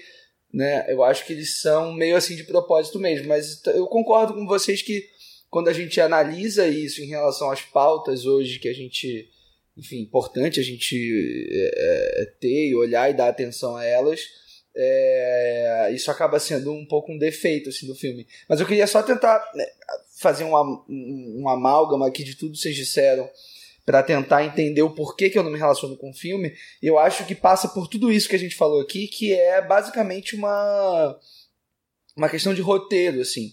E aí eu não sei se eu, se eu atribuo isso à parceria do Wes Anderson com o Noah Baumbach, que ele faz esse escreve esse roteiro com com o Anderson pela primeira vez, nos né? outros filmes anteriores todos foram com Owen Wilson, então a gente tem uma mudança aqui estrutural assim de roteiro. E eu acho que esses personagens, eles não são muito bem explorados da forma como eles estavam sendo nos filmes anteriores, sabe? Eu acho que a gente tem, por exemplo, a presença da, da Angelica Houston, né, que é a esposa do Zissou. Eu acho que ela é muito pouco explorada. É, a Marina falou da Kate Blanchett. Eu acho que ela, é, ela chega no momento do filme que, para mim, dá um respiro no filme. Eu adoro a personagem dela, mas ela é, tem todo um potencial que também não é explorado. E eu acho que é isso. O Wes Anderson, Wes Anderson sempre conseguiu trabalhar bem esses múltiplos personagens. E aqui eu acho que não. Acho que aqui ficou muito focado na figura central do Bill Murray, né? Do Zissou. E aí eu acho que acaba a própria relação de pai e filho, que é talvez a principal trama do filme, acaba ficando um pouco de lado, porque se for parar pra pensar, a gente não conhece muito esse personagem do Will Wilson. É, quais são as motivações dele, o que, que ele quer, o que, que ele espera, enfim. E ele ainda morre no final, né? Pois é. Mas é isso, mas, mas só para concluir, mesmo assim, eu acho que no final das contas, no, no terceiro ato do filme, quando você tem aquele encontro é, final com o tubarão e tem toda a memória do personagem do Wilson que morreu, é, eu revendo o filme agora, eu consegui. É, aquilo conseguiu tocar meu, meu coração, assim. E eu acho que é, o Wes Anderson me ganha aí, assim. Que ele, no final das contas, mesmo não conseguindo criar, fazer um filme é, tão interessante quanto os outros, tão bem estruturado, tão é, conciso, mas ao mesmo tempo ele consegue tocar o nosso coração. E isso eu acho bem bonito, assim, da parte deles. É, tem uma, uma cena que me, que me toca bastante quando o, o Zissou ele fala pro, pro Ned que ele não gosta de pais, por isso ele nunca quis ter um filho. Ele nunca quis. Não, ele não gosta É, de é pai. foda. ele não gosta de pais, por É. isso ele nunca quis ser um. Cara, isso, isso me Isso. machucou tanto assim, Isso cara. dói, isso né? É, assim, o, mesmo a gente, a gente falando bastante, a gente falou mais dos problemas do que das virtudes. é, eu ainda gosto muito do filme. Eu acho que é, que é um filme. Eu acho que é um filme visualmente muito rico, tematicamente interessante. Eu acho o filme inchado. Se, se eu não me engano, acho que é o filme mais longo do Wes Anderson, acho que tem 1 hora e 58. É, que não é comum, os filmes do, do Wes Anderson geralmente tem 1 hora e 45, 1 hora e 30 mais ou menos. Eu acho, eu acho o filme inchado, acho que ele tem um, um segundo ato ali que, que é quando a, a Kate Blanchett mais aparece, que realmente, apesar de a gente gostar muito dela, ela acaba sobrando na história, né? E, tipo, e, e o fechamento da, do arco dela também, tipo, é meio qualquer coisa, né? Tipo, ela vai embora e sabe, a gente nem percebe em que momento que ela foi embora realmente. Mas, assim, é, tematicamente eu acho interessante a, a questão do, de novo, a questão do, do pai, as dificuldades do pai, mas eu acho que a conclusão não foi muito boa. É meio besta, né? A morte dele. Acho que sim. matar o personagem eu não, Meio não sei se eu gosto muito. Acho que eu queria ver uma conclusão melhor, entender mais o que era aquele personagem. Mas, sei lá, é, é o filme que ele. É, é, é o filme que ele entregou assim. É. E o final eu acho muito lindo, aquela, aquela cena do, do Zizu pegando aquela criança e colocando no ombro, meio que. Ah, eu acho bonito É, também cena. em câmera, aquele slow motion maravilhoso. Eu acho, acho legal ele, aquela coisa, tipo, ele talvez naquele momento ele, ele sinta que ele cumpriu o papel de pai. Ou ele desejando, ou ele abandonando aquele, aquele ódio que ele tem, aquela, aquele ranço que ele tem, possivelmente pelo pai dele, pela relação que ele teve com o pai no passado. Acho que a gente falou bem aqui da vida marinha com Steve Zissou, que como eu comentei, foi um, foi um projeto grandioso, né, do, do Anderson e que foi, acabou sendo um fracasso, tanto comercial quanto de crítica. E vale só ressaltar que o filme ele é, é oferecido em homenagem ao Jacques Cousteau, né, e que é uma certa referência recorrente do Anderson até então. Né, o Cousteau foi um oficial da, da Marinha Francesa, oceanógrafo, documentarista, enfim, tem vários. No estilo mesmo do Zissou, ele tem vários documentários que eram famosos nos Estados Unidos. E ele apareceu em outros dois filmes como menção do Anderson. No Pura Adrenalina, ele aparece uma foto na parede ali. E o livro que o Max pega da biblioteca, que acaba se revelando do marido é, falecido da, da Rosemary, é um livro do Jacques Cousteau. Então meio que fica essa referência que ele vai soltando até fazer um filme dedicado a ele, né? Que o, o é basicamente tirado, até o, o gorrinho vermelho e tal. Mas a gente pode então falar do próximo filme da pauta, que é Viagem a Darjeeling, de 2007.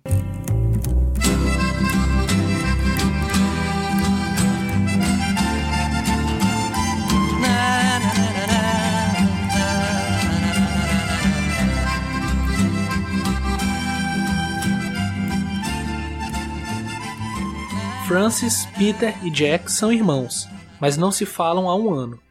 Eles decidem realizar uma viagem de trem pela Índia na intenção de acabar com a barreira existente entre eles e também para autoconhecimento. Entretanto, logo a viagem muda de rumo e faz com que o trio fique perdido no meio do deserto, tendo apenas 11 malas, uma impressora e uma máquina plastificadora. Eu, eu gosto bastante. Eu assisti esse filme a primeira vez, eu achei. Não, não curti tanto. E agora na revisão eu, eu entendi, eu gostei um pouquinho mais, ainda que eu acho que no começo, diferentemente de, outro, de outros filmes onde a gente tem um. sei lá, eu, eu sinto um carinho. Um, um interesse nos personagens muito muito rápido, assim. Logo, logo de cara já, já me interesso muito por eles. Nesse, talvez o personagem do, do, do Jason Statham, Jason Schwartzman, talvez ele me interesse um pouquinho mais, mas eu demorei um pouquinho pra, pra, pra sei lá, me interessar pelos outros dois irmãos. Eu achei eles. Ah, eu achei o personagem do. Do Owen Wilson chato pra caramba, cara. Me incomodou demais no começo dele. E depois, depois do filme, o filme me conquistou, assim. No começo eu achei meio. meio. vou dizer chato, mas um pouco desinteressante. Mas como. É, conhecendo o Wes Anderson, você dá uma chance de falar, não, eu sei que daqui a pouco ele, ele vai me entregar aquilo que eu espero do, do cinema dele e acaba entregando. O filme, de novo, mostra aquela, aquele conflito entre, entre pai e filho.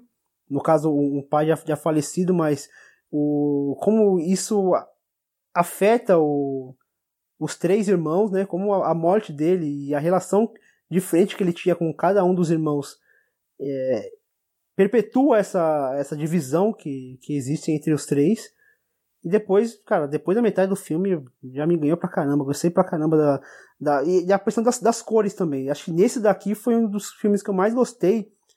Por exemplo, você pega os dois os três personagens que usam roupas é, cinzas e br brancas, assim, cores mais neutras, mostrando que uma ausência de sentimento deles. Eles estão meio, meio amortecidos. Acho que isso também contribui muito para a questão de você talvez não se interessar tanto por eles no começo, porque eles não têm muito o que oferecer, porque eles não têm muita, muito sentimento, eles estão meio, meio em busca de uma, de uma, de, de uma razão essencialista para eles. Tanto que a única cor que aparece na roupa deles é do, do roupão que o, que o personagem do Jason Schwartzman usa, que nem é dele, é, não, é dele, mas é um, remete a um, ao, que ele, ao relacionamento dele com a ex-namorada dele, que tá no curta, que é bem interessante também, que é, o, é quase como um prelúdio pro filme. E essa, esse uso de cores eu acho bem interessante nesse filme.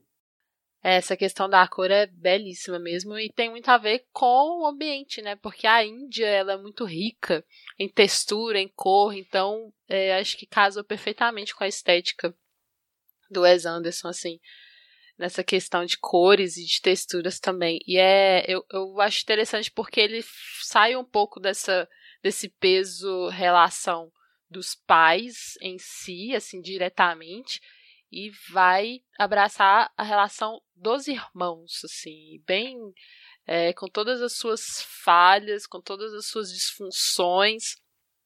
E esse esse road movie, né, um road movie de, de um processo de transformação deles que começa como algo assim que seria espiritual, mas tem muito mais a ver com o material, eu acho. Tem muito mais a ver com a ação, com a vida vivida mesmo, do que propriamente uma iluminação, que era o que inicialmente seria uma proposta né, de transformação. É, eu, eu concordo com vocês em relação a essa questão das cores, apesar de que dentro da filmografia do Anderson eu enxergo que aqui no da Angelin é, a composição visual ela destou um pouco assim.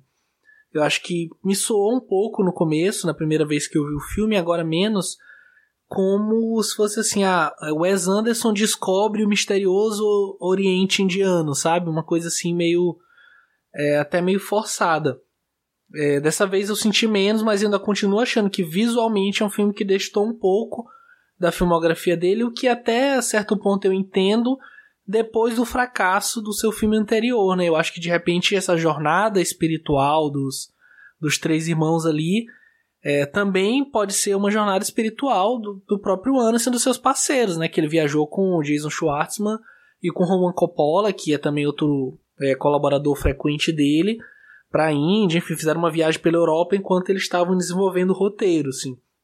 E o curta que o Fernando comentou, até o Chevalier, Inclusive, ele me desperta mais é, curiosidade para o que seria um, um, filme diferente do que é realmente o esse filme, assim, porque ele mostra aquela questão da relação dele com a, a Natalie Portman ali, e tem umas frases muito bonitas, inclusive, que eles falam entre si.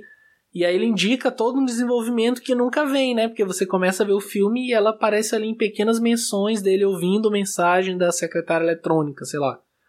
E assim, é um filme que eu gosto, eu acho que ele trata muito bem essa questão das fases do luto em relação a, aos personagens, como que cada um consegue absorver a morte do pai e a distância da mãe, e como que eles acabam cada um tomando um rumo diferente é, mas eu acho que dentro da filmografia do, do Anderson é um filme que eu acho um pouco alienígena, assim, depois do que ele já tinha feito até então. Não sei se eu tô nessa sozinho, se vocês concordam comigo. Engraçado, Pedro. Eu concordo um pouco com você. Eu também acho, mas eu não, não, não acho isso, não acho que isso seja um demérito, não. Eu acho, inclusive, um respiro um pouco para o que o Wes Anderson vinha fazendo até então, assim. Eu acho que é, o fato dele ter ido para um lugar diferente, né?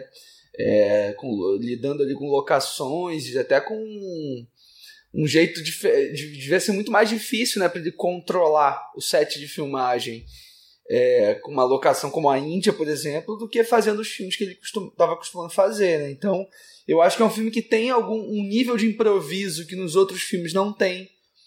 É, vocês estavam falando do ponto de vista visual, assim, das cores. Eu acho que tudo bem, pode ter uma abordagem um pouco meio óbvia, assim, em relação à Índia, né, em relação às cores que, que, a própria, que o próprio país já tem, mas eu acho que em diversos outros momentos ele assume outras posições. Assim, por exemplo, eu gosto muito de todos os planos que ele faz dos personagens com a cabecinha para fora da janela do trem à noite, assim.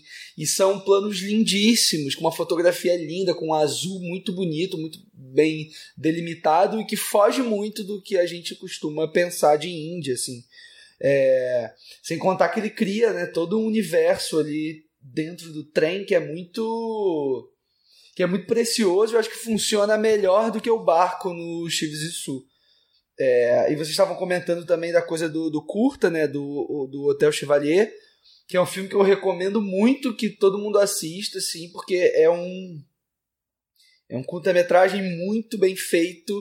Em menos de 15 minutos ele consegue contar uma história muito redondinha e muito. e que dá muita vontade da gente acompanhar o Viagem a Darjeeling, né, depois, porque é um, é um prólogo, né, do, do, do filme.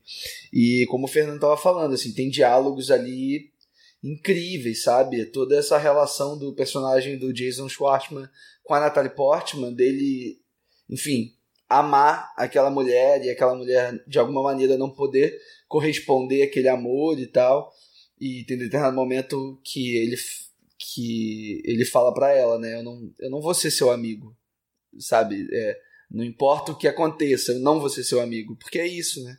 E no final das contas, as relações nossas acabam sendo um pouco essas, assim, é muito cruel, é muito difícil estar nessa posição do personagem do Jason Schwartzman. Mas ao mesmo tempo é isso, é, um, é uma relação que a gente não conhece, a gente não sabe o que eles passaram, então não adianta também a gente colocar essa personagem da Natalie Portman como uma como uma megera simplesmente, assim, né? Tem acho que camadas e camadas ali que eu acho que ao longo do Viagem a Darjeeling ele vai construindo, né? Sobretudo a partir dessa relação desses três irmãos, que eu também acho que são três personagens muito diferentes entre si e muito bem construídos, sabe? Muito bem explorados ao longo de todo o filme.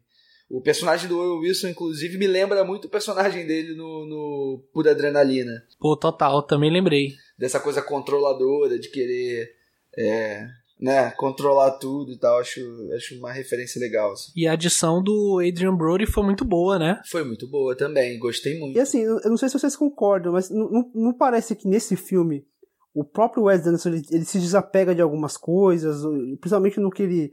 No, no como ele, ele trabalhou no, no Steven Zissou, por exemplo. É, eu acho muito emblemático aquele começo do filme onde o, o Bill Murray não consegue pegar o trem e fica para trás e ele uh -huh. e ele fica e, e, ele isso é muito bom eu, eu acho o som de The Kinks maravilhoso The Kinks pode crer e eu acho muito simbólico além da cena ser muito bonita que aparece que mostra o, o Andrew Brody correndo em câmera lenta assim eu acho muito bonito e aí Eu fico pensando, como ele conseguiu subir naquele trem ali? Tipo, quanto ensaio foi necessário para ele subir naquele trem movimento? Ô, Fernando, e é louco porque você olha o, o, Bill Murray ali no táxi, com pressa, correndo, você fez, beleza, ele é o protagonista do filme, assim. Isso, claro, se você não tiver nenhuma informação prévia, não tiver visto claro, pôster, claro. trailer, e aí você tá acompanhando ele, pô, ele vai, vai, vai chegar, ele vai, você vai acompanhar o Bill Murray, e de repente ele não consegue, vem um outro personagem, passa por ele, você, pô, ele, tipo, tá brincando comigo aqui, sabe? Sim, então eu acho, eu acho muito emblemático essa cena. E ele tem uma, uma, uma outra coisa que eu acho interessante, você falou que ele se desprende de algumas coisas, ele deixa de lado um pouco esse essa quase obsessão que ele tem com a simetria dos seus planos, né? Aqui tem poucos planos, poucas cenas onde ele realmente enquadra ali tudo perfeitamente. Ele deixa a câmera um pouco mais solta. E acho que com exceção do, do, do Dollhouse Shot, né, que ele faz ali do trem, inclusive são, são planos bem feitos, bem pensados, que ele fez tanto num trem real se movimentando, quanto em estúdio, com a aparência de estar em, em movimento, mas que os, de toda forma ficou muito bem pensado, assim. Acho que realmente vai por esse lado que você falou. Mas o que, que você acha, Raquel? Não, eu concordo com você, assim. Eu acho que, inclusive, tem, tem disso que o, que o Leandro falou, assim. Que ele, ele, ele se deixou influenciar por esse novo lugar, né? E também por, por essa, essa nova dinâmica ali que ele cria dentro de um outro espaço, assim. Então eu acho que isso acaba afetando também um pouco a, a própria forma de enquadrar, a própria forma de, de colocar isso na estética mesmo, assim, se deixando influenciar por essa por essas texturas, por essas coisas, por essas novidades, assim. E eu acho que a própria cultura indiana em si é um prato cheio, assim, né? Para dar uma uhum. lição mesmo, porque eu acho linda aquela cena em que ele faz uma meio que um paralelo assim entre o velório da criança e o velório dos pais dele, assim. Como uma coisa pode ser tão simples e tão e tão humana, tão calorosa, né? E eles lá no velório do pai é, em Londres, sei lá, e aquela coisa fria, distante, a mãe deles nem quis ir. E eles mais preocupados. Aí a, a, a esposa do personagem liga, porque já querem começar o velório sem eles e tal. E, nossa, eu, acho, eu fiquei muito chocada com a morte daquela criança, sabe? É bem forte, assim. Eu também. Eu acho que toda, toda a cena da morte da criança e a montagem paralela com o funeral do pai deles é uma coisa bem pesada, assim, né? O filme. É, e, ele e eu acho uma... que é mais simbólico ainda, porque é, o, o povo indiano eles encaram a morte de um jeito diferente, né? daqui da nossa cultura. Não tem esse peso que a gente tem aqui, sabe? E, e, isso fica muito claro ali na interpretação do pai da criança, né? Como ele encara aquilo com naturalidade, mesmo sofrendo. Mas tem um, mas tem no um... final, é, mas no final quando ele se banha, ele, ele meio que desmaia é, assim, né? É. Ele, ele, sente o peso de da uhum. perda da criança, né? É muito, Dá pra é, ver então, que ele então, tá é segurando a onda, assim, mas gente... o olho dele tem uma, uma tristeza Isso. lá no fundo, a melancolia, sabe? Mas é tudo muito bonito, sabe? E eu acho e que, eu, que... E a criança ter, ter sido morta na mão, não na mão assim, tipo, é, a culpa que o, que o personagem do Andy Brody leva por não conseguir salvá-lo dá, dá mais peso pro personagem também. É, né? até o que a fala dele é: eu não consegui salvar a minha criança, né? Até pelo fato dele, dele não estar tá aceitando que ele vai ser pai, né? E ter que carregar a criança de outro, assim, nos braços é, é muito triste, assim. Eu, eu não sou muito fã desse filme, não, sabe? É, vocês mencionaram o curta, assim, eu acho que o, que o curta consegue é, fazer em 10 minutos. Pra mim, esse filme não, não consegue fazer na uma hora e meia, duas horas de projeção, sabe? é a profundidade desses personagens, que a gente não sabe absolutamente nada dos personagens do Kuta, mas a gente vê as camadas ali por trás. Eu fiquei muito intrigado com aquele casal e tal.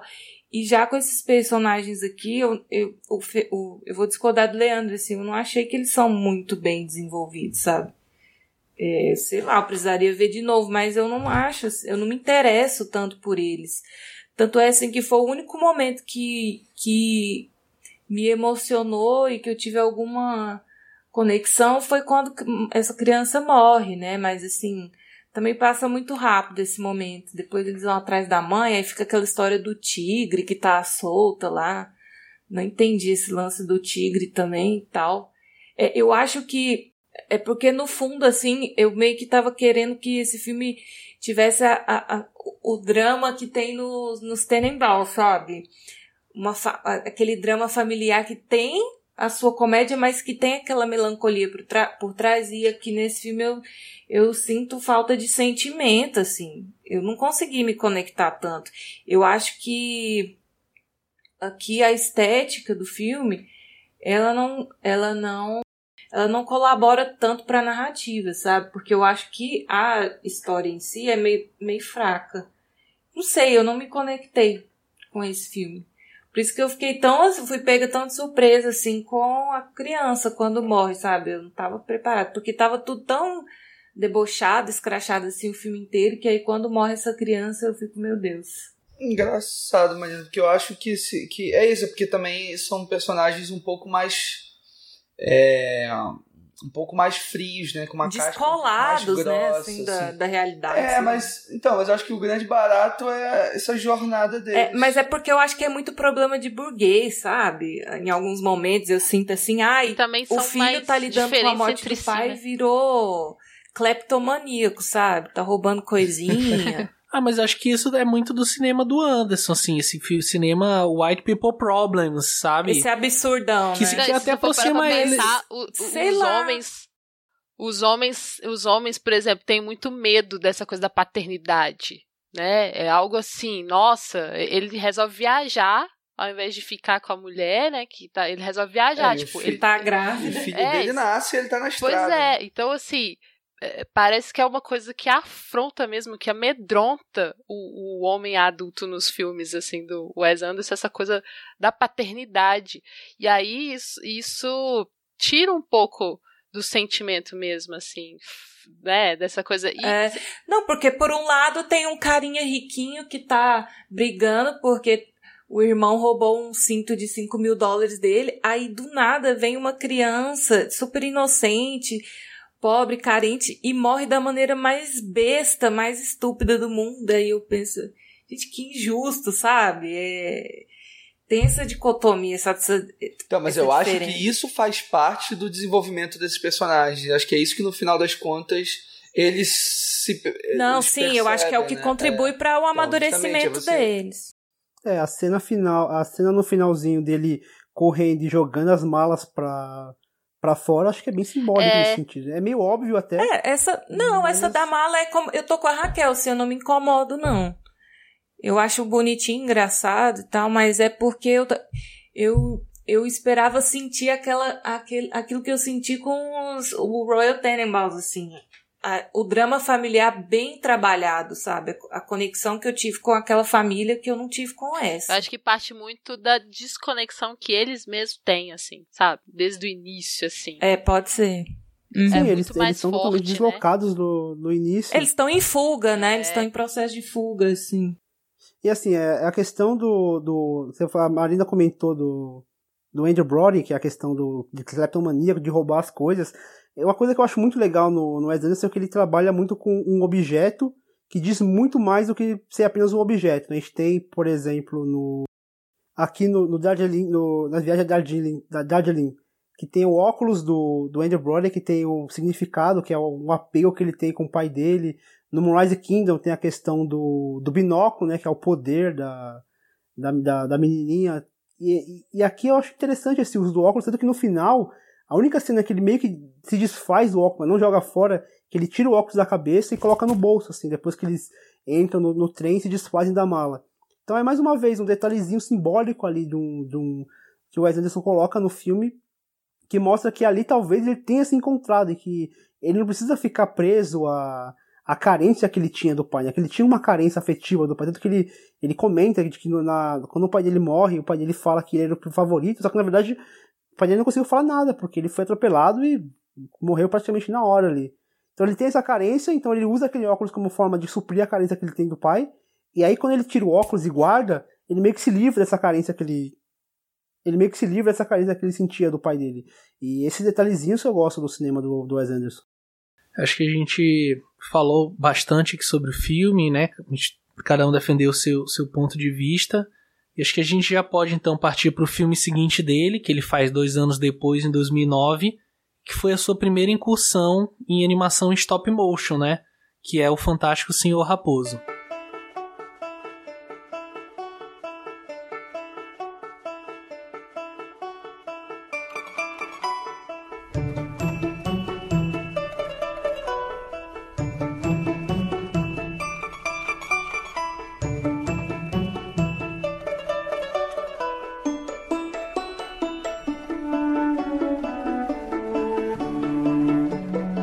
Após 12 anos de felicidade bucólica, o Sr. Raposo descumpre a promessa que fez à esposa e invade as fazendas dos vizinhos Boggs, Buns e Bin. Ceder aos seus instintos animais coloca em perigo não somente o seu casamento, mas também a vida de sua família e de seus amigos. Quando os fazendeiros montam uma armadilha para o Sr. Raposo, ele tem que confiar na sua astúcia natural para vencer o oponente. E como o Leandro comentou mais cedo, é, de todos os filmes do Wes Anderson, aqui o Fantástico Senhor Raposo, e isso vai se repetir depois no Ilha dos Cachorros, é o único filme que não é fotografado pelo Robert Yeoman, né? Ele é fotografado pelo Tristan Oliver, de, que fez, entre outros filmes, o Wallace and Gromit, que eu acho que também é uma grande influência para o Wes Anderson aqui. Mas o que, que vocês acham desse filme? Eu amo. Eu também. É, eu acho que, para mim, assim, o mais interessante aqui, falando assim na questão técnica, é como tá muito assumido, assim, que é um faz de conta mesmo. Apesar de os assuntos serem bem, bem realistas e até bem, bem cruéis, assim, todo mundo se identifica em algum nível, todo, todo mundo tem pai e mãe vai se identificar com esse filme em algum, algum ponto, assim. Mas, por exemplo, ele tá trabalhando aqui com a técnica do stop motion, né? Eu li que ao invés de fazer os habituais 24 quadros por segundo, ele optou por fazer só metade, só 12, para o movimento ficar menos fluido mesmo, assim, propositalmente, pra gente saber que é um stop motion, é uma animação. Então tem esse ar de faz de conta que acontece, assim, é, que acaba meio que transformando numa fábulazinha, né? Com uma liçãozinha de moral para adultos. Então, eu acho que é um filme para adulto, que crianças assistem e, gostam, mas assim, é para adulto mesmo captar a mensagem geral desse filme. Então, acho que tecnicamente ele é muitíssimo bem realizado, até nas cenas de ação ali. E a gente vê bem, assim, na direção que é o Wes Anderson também. Ele mantém as, aqueles trejeitos que ele usa no, nos filmes live action dele, né? Eu também gosto bastante, gente. E eu é assim, essa coisa da fábula é muito bem construída mesmo, assim, e bem assumida, né? É uma fábula porque os, os animais, inclusive, estão representando os humanos aqui, são é, é. espelhos da condição humana. Então lembra muito eles, aquelas histórias. Eles têm até mais sentimento que os humanos, Exatamente. né? Exatamente. Então assim, lembra muito aquelas histórias que faz parte de toda a criação de criança, que é aquelas historinhas de moral mesmo no final e que geralmente são bichos, mas que estão representando sentimentos humanos assim. Então eu gosto muito desse deslocamento de como a gente consegue se espelhar em algo que é completamente diferente assim em sua forma, mas que você você se conecta mesmo assim por causa dos temas abordados, por causa da narrativa e tudo mais. E achei sensacional o trabalho de, de voz, de dublagem. George Clooney tá muito bom, Meryl Streep tá muito boa. Assim, eu acho que é um filme que você tem que. que você não tem como você não vê-lo sem ser no áudio original, assim, porque o trabalho que eles fazem é muito bom.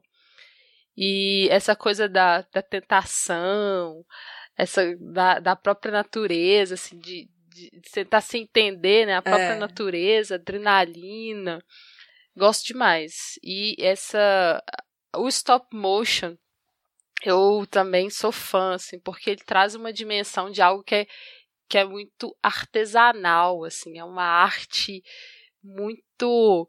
É, que você consegue enxergar ali uma, sabe, um cuidado assim mesmo de, de artesão. Que é isso que você falou, Maria, dessa coisa de você perceber assim que é realmente uma animação, que aquilo é, é algo que foge da nossa realidade assim, mas que é bonito por isso, por essa imperfeição do stop motion. E é engraçado, é, você usou, você usou a palavra imperfeição, assim, eu tive, eu fiz aula de stop motion e tal, e aí eu tive aula até com um cara aqui de Goiânia que ele direto tá em festival aí de stop motion, que ele é, ele é bem ativo nessa área. E ele tava falando assim que ao mesmo passo que o 3D ele tá evoluindo assim para um nível que a gente já não consegue quase diferenciar o que que é 3D, o que que é real. Até no meio publicitário, assim, tem muita coisa que você não produz foto mais, é só 3D, principalmente no, na área de alimentos, assim, você não faz mais mockup de comida para tirar foto, é tudo 3D. E aí você tem de um lado o 3D caminhando para ficar extremamente parecido com o real, e o stop motion é esse diferencial que ele traz esse ar mais, né, fabulesco de faz de conta, mas o que esse professor me disse assim, o que faz um estúdio optar para o stop motion e não por um, um, um 3D é porque no stop motion você ainda tem a questão da iluminação real, que tem essas imperfeições que você falou, Raquel.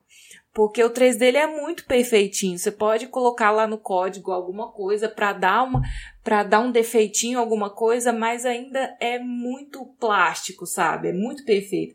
E a iluminação do stop motion ele vem com essa cru, com essa crudeza mesmo, com essa realidade imperfeita assim, que é muito bonito, né?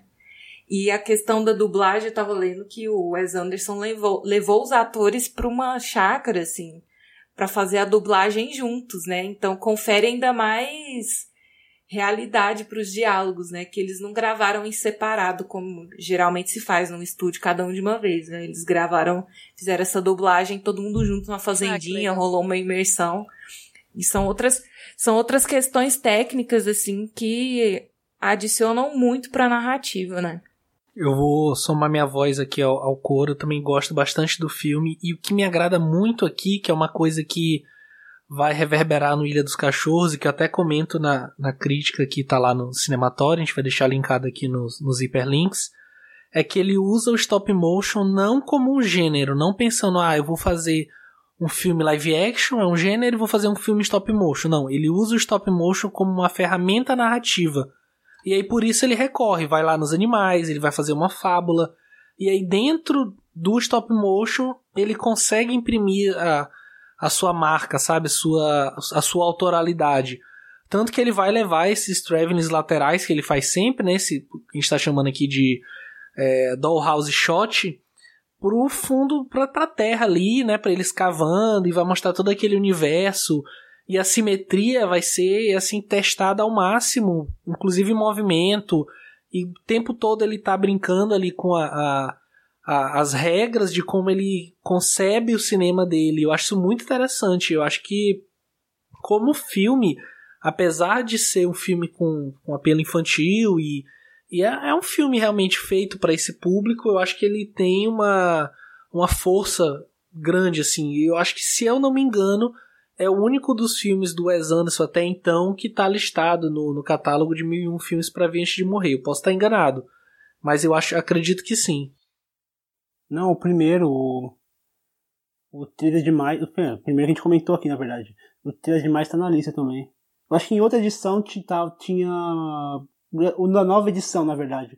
Tem o Grande da Budapeste também. Tá na, na última edição. A minha edição é antiga, então a minha edição não tem, mas a, a revisada atualizada tem o Grande Budapeste. Vocês falaram da questão do, do stop motion e, e, também tem uma coisa que o stop motion liberta o Wes Anderson para fazer algumas coisas que ele não conseguia fazer nos outros filmes. Ele até usa, ele até usa isso daí no um pouquinho no Moonrise Kingdom e também no Grande Budapeste, que é artificializar até mesmo o movimento de algumas pessoas. Então, você vê o, o, o salto que eles dão, por exemplo, o Sr. Raposo quando ele pula de um lugar para o outro, é aquele movimento totalmente não natural, né? Um movimento duro, parece que ele pegou o bonequinho com a mão e passou de um lugar para o outro. Isso, isso fica muito, muito, fica muito fácil de ser usado no stop motion e no, estou um artificial, mas um artificial divertido. E também tem uma piada que ele faz com a, com a esposa dele, que ele olha para ela e fala, ah, você hoje está radiante. E aí mostra para ela, ela tá com uma luz interna, assim, tipo, brilhando, como um boneco mesmo. E, então ele, ele utiliza ele utiliza o stop motion para para criar alguma, algumas piadas, algumas gags bem interessantes e também essa questão da, da artificialidade que ele já utiliza nos filmes dele, nos, todos os filmes dele tem essa, essa coisa do artificial. E só que aqui funciona muito bem porque ele, ele consegue brincar com o artificial e com o natural também, como a Marina falou, o 3 dele ele dá aquela, aquela coisa meio plástica e aqui dá aquela coisa mais, mais rudimentar e funciona muito bem. Eu acho esse, eu acho esse, esse filme assim perfeito nesse sentido, que ele, dessa questão do, do uso da técnica em favor da narrativa e do uso do stop motion mesmo. Ele poderia ter feito esse filme de outras maneiras. Ele escolheu o stop motion por um motivo muito específico e funciona perfeitamente. Só antes de, de passar a palavra de novo, só fazer o disclaimer aqui que eu fui conferir e pelo menos o meu catálogo, que é o de 2013, que é uma versão de comemorativa de 10 anos, realmente tá o filme dele que tá listado é o 3 é demais, de 98. É, então, só tentando entender aqui um pouquinho tudo isso que vocês falaram e relacionar um pouco do que, que eu acho do Senhor Raposo. É, eu acho que eu, eu, gosto também do filme muito. É, acho é até meio difícil encontrar alguém que não curta tanto, porque é um filme realmente muito.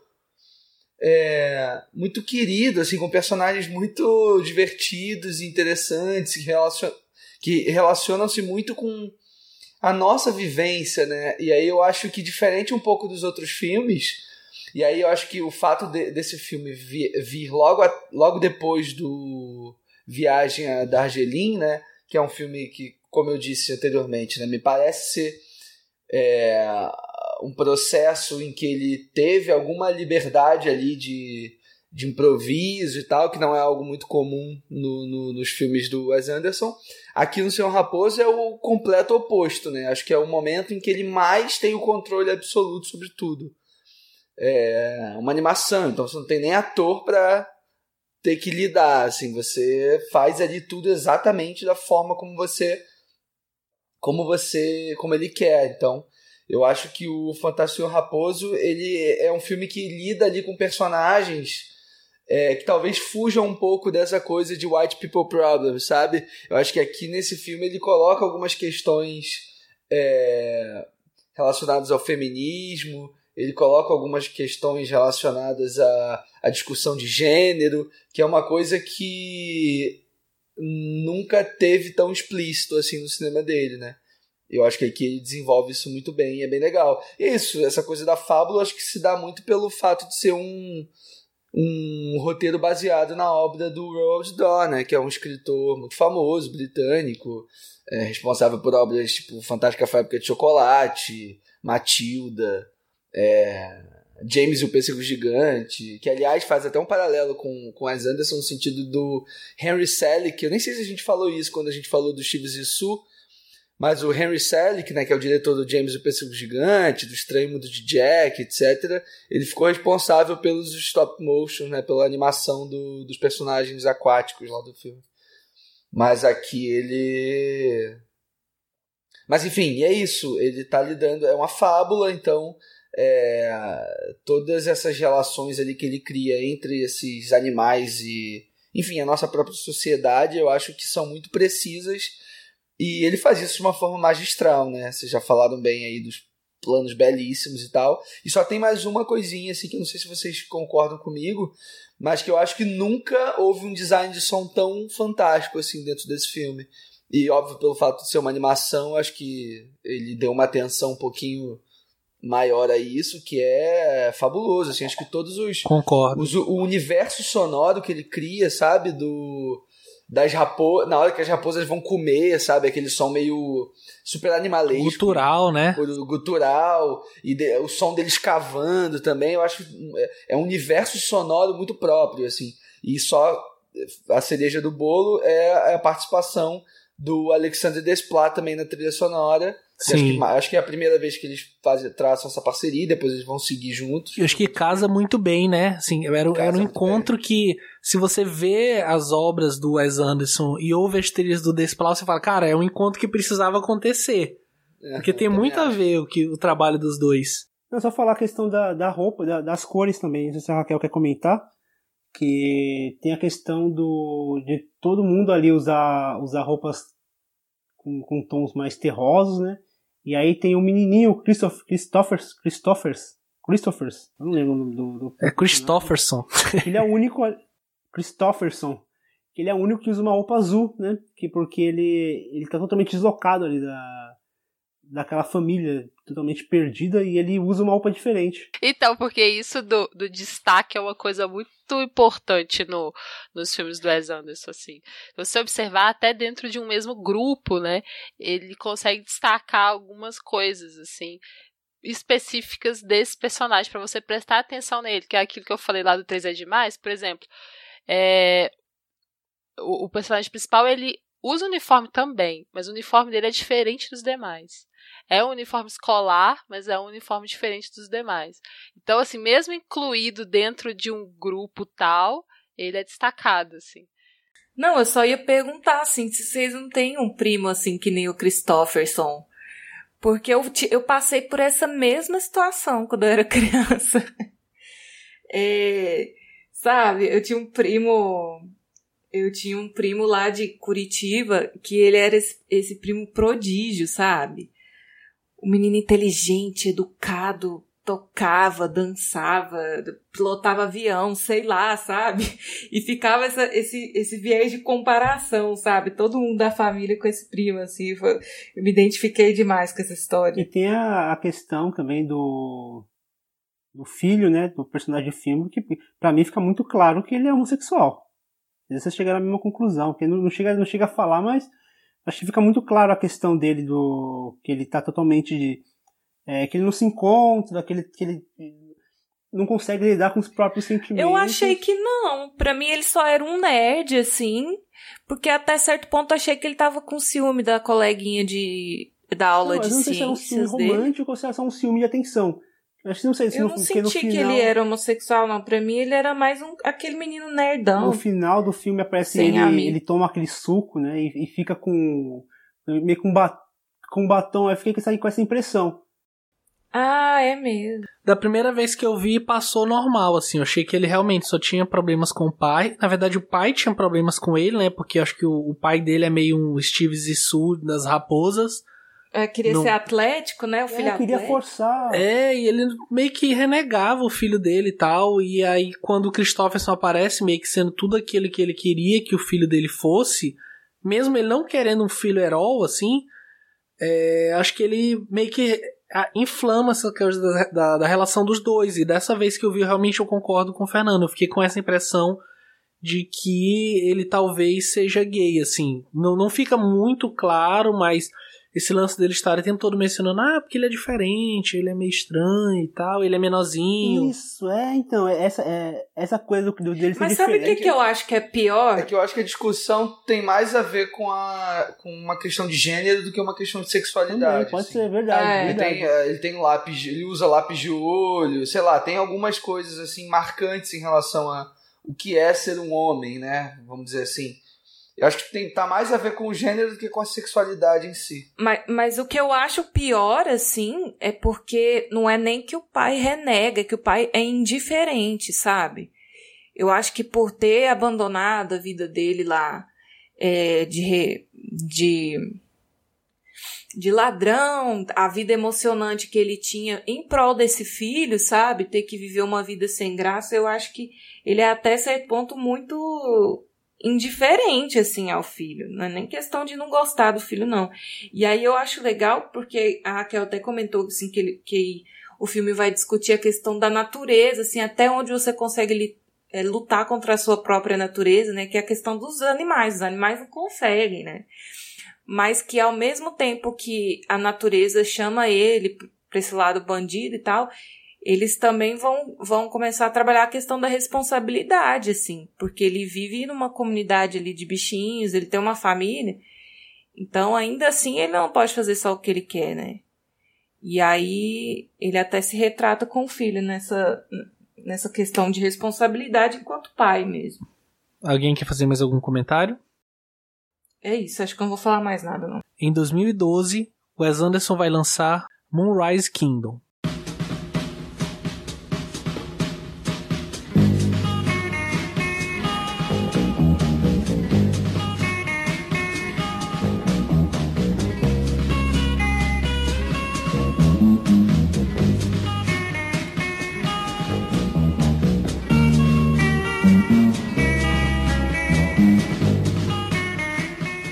Em 1965, residentes de uma ilha formam uma comunidade aparentemente imune aos males do resto do mundo. Os adolescentes Sam e Suzy se apaixonam e decidem fugir antes da chegada de uma violenta tempestade que ameaça a região. E aí, quem quer começar falando desse filme que eu acho que é uma, uma mistura de coming of age com comédia romântica, assim, infanto-juvenil? É, que eu acho que tá um pouco no campo da fábula também, né? Na verdade, na verdade, eu acho que todos os filmes do Wes Anderson, de alguma maneira, são meio fabulescos, né? É, isso fica bem evidente no Fantástico Senhor Raposo, que a gente acabou de conversar, mas eu acho que aqui no Moonrise Kingdom também, assim, tem uma presença também da coisa da literatura muito forte, né? Tem a personagem da é, a protagonista ali, que tem todo um encantamento com a coisa da literatura, dos livros de fantasia, de ficção científica. Eu acho que o filme é um pouco um espelho disso também, assim, de alguma maneira. E assim como no Su, assim como no Darjeeling, ele cria um universo muito característico, é, uma locação específica, que é a ilha, e é isso, essa relação de of age entre esses dois é, protagonistas que se encontram, se apaixonam e é foda, porque eu sou muito apaixonado por esse filme, assim, é, desde a primeira vez que eu vi, acho, deve ser o filme do Wes Anderson que eu mais vi, assim, na minha vida. Tamo junto, tamo junto. Eu acho ele perfeito em todos os níveis, assim, eu acho é, é um casting muito perfeito, é uma construção de trama e de subtramas ali muito interessante, muito, muito bem arquitetada, e. Enfim, acho que falem aí algumas coisas que eu vou, vou tentar ir pontuando algumas coisas que me chamam a atenção ao longo do, da fala de vocês. Ô Leandro, e, e, era até um filme um pouco arriscado, né? Porque nos Ascêntricos Tenenbaus ele trabalha ali com atores mirins, mas por um período curto ali, Isso, só na é. primeiro terço ali do filme, né? E já mostrava um trabalho muito bom, mas aqui quando ele coloca os dois protagonistas como é crianças, né? Ele se coloca numa posição até um pouco difícil como cineasta, porque a gente não. A gente tá comentando aqui, sei lá, mais de uma hora, duas horas sobre o cinema do Wes Anderson e a gente pouco mencionou o trabalho dele diretamente com atores, assim, que é algo que não é, tem grande destaque. É, não, mas eu acho que aqui ele mostra que é um grande diretor de atores, porque seria muito fácil a gente antipatizar com a atuação do, dos dois ali. E é o contrário, assim, a gente se apaixona por eles e pelo casal que surge. E aí, Sim, colocar, é. e colocar os dois como com interesse romântico entre eles dificulta ainda mais o, o trabalho dele. Porque a gente sabe que o ator ele carrega muito das suas vivências para a história. E aí, como você vai colocar vivências românticas, amorosas? Eu não, eu não sei quantos anos tem a, os atores no, que, na época que eles fizeram esse filme, acredito que eles deviam ter a, a idade próxima do que eles têm na, no filme de 12 anos, né? E, e você dá essa, essa carga para uma criança de 12 anos, por exemplo, a Suzy, eu acho incrível como ela constrói a personagem dela. A questão da, de, do deslocamento que ela, que ela tem, o, a questão também de ela querer buscar refúgio da, dos seus problemas na literatura. Então ela tem livros ali de ficção científica, onde é, de fantasia, que é uma maneira de, de, ela, de ela escapar da realidade dela. E esses detalhezinhos, assim, a questão do binóculo, né? Porque ela é apenas uma observadora na casa dela, ela não tem participação nenhuma na casa dela. Então, o binóculo é isso, ela, ela tem um afastamento. E como ela está de longe, o binóculo ajuda ela a ver as coisas de perto, porque ela, ela se distancia de tudo. E eu acho, eu concordo com o Leandro, acho que é um, acho que é um filme muito, muito delicioso, assim, de, de assistir. É, de todos os filmes do Wes Anderson, é que é, acaba o filme, eu, eu tenho uma vontade desesperada de voltar e ver de novo o filme, porque é tão. De tão... É, parece que não dá vontade de sair daquela ilha, né, daquele e... universo. Daquela... Exatamente. Só, só interrompendo vocês rapidinho, que eu fui atrás da informação que o, que o Fernando levantou e na época da gravação os dois tinham entre 13 e 14 anos. Tanto o Jared Gilman, que faz o Sam, quanto a Cara Hayward, que faz a Suzy. É, idade próxima, né? E só uma curiosidade, os dois aparecem no, no Patterson. Não sei se vocês assistiram. Sim, sim. Sim, sim é muito bom, né? né? E como, eles e como aparecem rapidinho, assim, muito bom. No ônibus, né? Que o Patterson dirige. Isso, é. é. Isso. Isso é muito legal. Ah, eu também gosto muito desse filme, gente. Eu acho que é. mais uma vez, assim, ele colocando pra gente essas crianças de uma forma diferenciada, assim, você olhar para o universo infantil de uma forma diferenciada. As crianças que tomam a rédea da situação, né? Elas que planejam, elas que movimentam as coisas. E é, é, é muito de enfrentamento, de luta, assim, porque você tem ali é, umas forças que querem impedi-las de serem o que elas querem, de fazerem o que elas querem, e são sempre forças assim muito muito presentes na nossa sociedade, essa coisa da disciplina, né, essa coisa da da, da regra, da norma. Então eu vejo isso também muito muito simbólico assim, de como que a gente cresce e acaba deixando essa criança que enfrenta as coisas para trás, sabe? A gente acaba meio que desistindo. E ali eu fico até um pouco assim, eu acho que é um filme até bastante é, melancólico nesse sentido, assim, porque é aquele lugar em que você sabe que existiu, assim, que, que é seu, mas que fica, sabe, é, ali.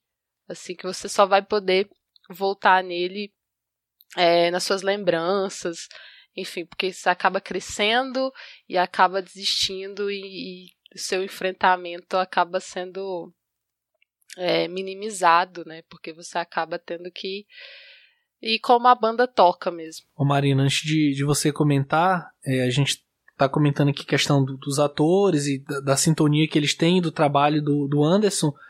É, em algum momento, isso claro, tô perguntando pra Marina, mas acho que vale para todo mundo. É, você sentiu que talvez a, a. Como é que posso dizer? questão da relação entre os dois e como é mostrada, especialmente quando eles chegam ali naquela praia onde eles fazem o acampamento e tal, tem a cena do beijo. É, você achou que isso é mostrado de forma até problemática, assim, em algum momento? Porque acho que foi a penúltima vez que eu vi esse filme sem ser essa agora, eu fiquei um pouco problematizando, assim, a questão de sexualização e como eles eram apresentados ali. Mas eu acho que dessa vez passou um pouco melhor, assim, voltei a, a achar apenas ok, assim, apenas um, uma fábula, enfim. Não sei se, se eu também viajei demais dessa vez que eu fiz essa problematização. O que, que você acha? Não, da primeira vez que eu vi, eu fiquei incomodada. Mas é porque eu tenho um problema com criança precoce, assim, porque não é nem pela cena da praia, eles em si são muito adultinhos, sabe? É, o menino, como ele foi criado ali como escoteiro, né? Ele sabe montar todo o acampamento e se virar sozinho e tal. E, gente, não é possível que crianças mais adultas, sabe? Aí, quando enfim chegou nessa cena, eu falei, não é possível que vai rolar alguma coisa, não é possível que eles vão mostrar alguma coisa.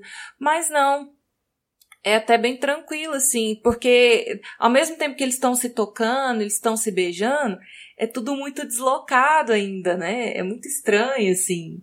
Que é como é a primeira vez mesmo, assim, que acontece, né? Ninguém sabe direito o que, que tá fazendo.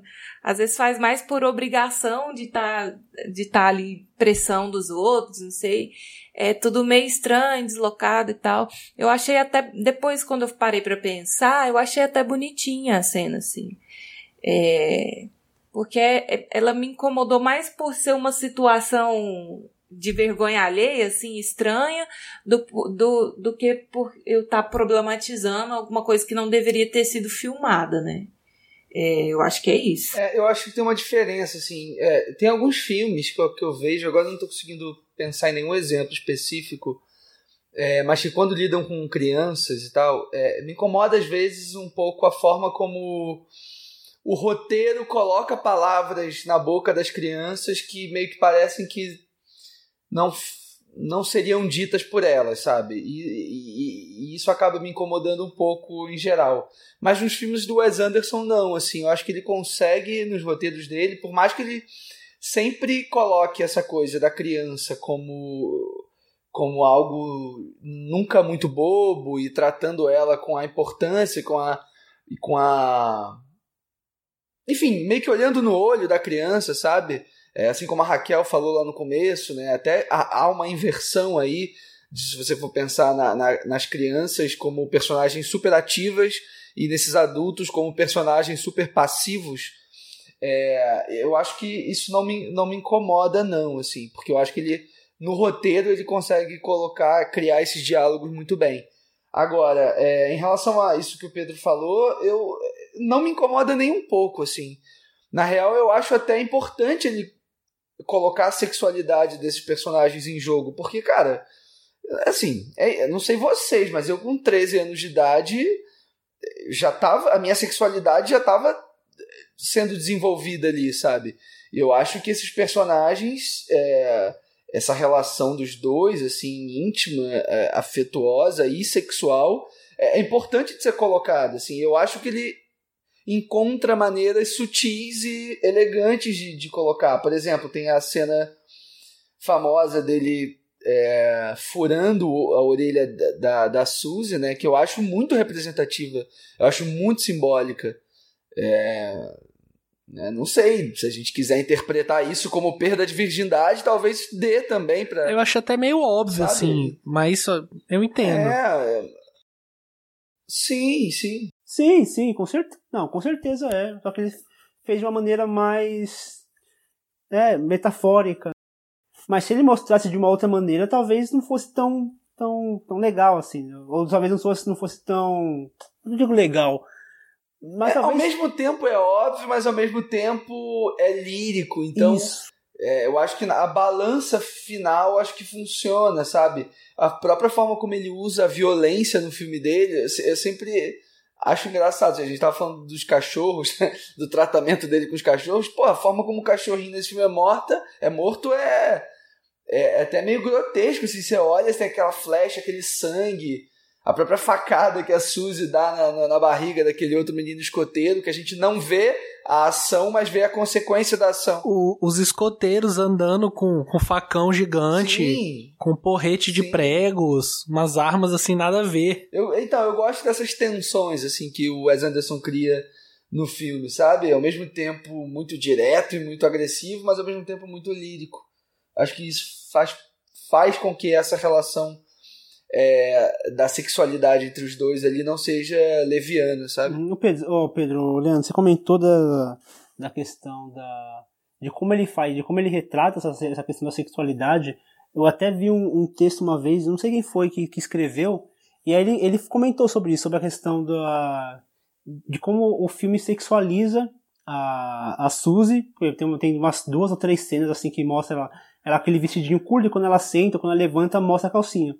E aí eu fui pensando, por que que isso, uhum. por que que isso deveria incomodar? Porque o menino, ele, ele aparece de cueca também, sabe? Por que que, por que que isso deveria incomodar? Aí eu fiquei nessa reflexão, que, porque assim, a gente, a gente traz uma carga de que é, a menina tem que, tem que se vestir de tal maneira, enquanto o menino pode sair na rua pelado sem problema. Tipo, um, um menininho pode ficar na rua sem roupa, mas uma menininha não pode. E aí eu fui pensando nesse, nessa questão.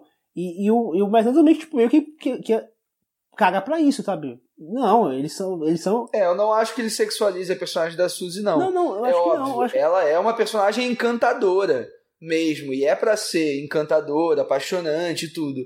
Agora, é, eu acho que essa maldade tá muito mais nos olhos de quem Isso vê. Isso que eu ia falar, do, do que. Eu... É, é, é arris... como ele constrói. É até arriscado ele, ele fazer isso sabendo disso também, né? Ele, ele, ele, ele trabalha numa linha muito tênue.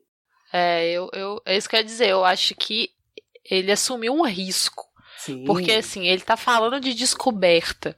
Seria um pouco difícil ele não passar por essa questão da descoberta da sexualidade, já que ele tá lidando com um menino e uma menina se descobrindo assim, e descobrindo esse sentimento. Ao mesmo tempo a sexualidade ela tá muito ligada ao corpo, ela tá muito ligada a você é, ver o corpo mesmo. E eu acho que é, é, é, um, é um risco é, um, é uma coisa assim, ah, beleza, tá muito nos olhos de quem vê. Mas infelizmente, assim, por mais que ele tenha a intenção, a, a não intenção de sexualizar, com certeza vão haver pessoas que vão sexualizar esse, é, né, essa imagem. Porque infelizmente acontece, assim. E é como o Leandro falou também, o, a questão do de como o corpo da menina, desde sempre, ele é muito ele é muito tipo assim, não, você não pode isso, você não pode aquilo, você tem que tampar, você tem que sentar com as perninhas é, bem fechadas, assim, Por quê? Porque o olhar do outro é sempre muito sexual para você, porque o olhar do, tipo, você não pode ser, é, você não pode confrontar. Então é você quem tem que cuidar do seu corpo para que o outro não olhe assim. Então eu acho até que é uma discussão interessante para a gente pensar. É, poxa, por que não, sabe? Ela é uma menina, ela tá de roupa íntima, não tinha que significar sexo automaticamente. Porque os dois estão naquela situação de descoberta. É importante para os dois estarem daquele jeito, naquele e, e, eu acho que ele teve, ele teve muito cuidado mesmo assim. Eu acho que é lírico também. É, mas ao mesmo tempo é, é perigoso. A gente até discutiu isso no no Hangout que a gente fez o cinematório sobre a personagem Matilda do profissional que aí eu já encontro muito mais problemas por causa da forma como ele enquadra, da forma como é, o relacionamento dela com esse homem mais velho também é colocado.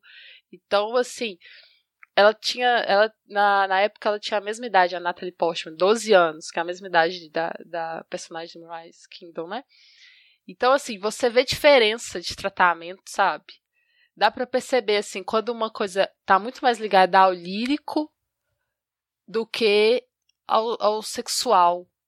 Nesse caso, é, nesse caso eu, eu também tô contigo, Leandro. Acho que tá mais ligado ao lírico mesmo. E é importante a gente, mas é importante a gente discutir isso, porque é um risco e é e dependendo do olhar erotizador vai, pode acontecer. Até porque é uma menina linda, uma menina encantadora, como você falou.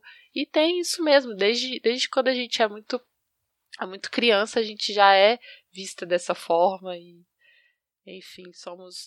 É, sofremos essas opressões. Não podemos nem usar short curto, gente.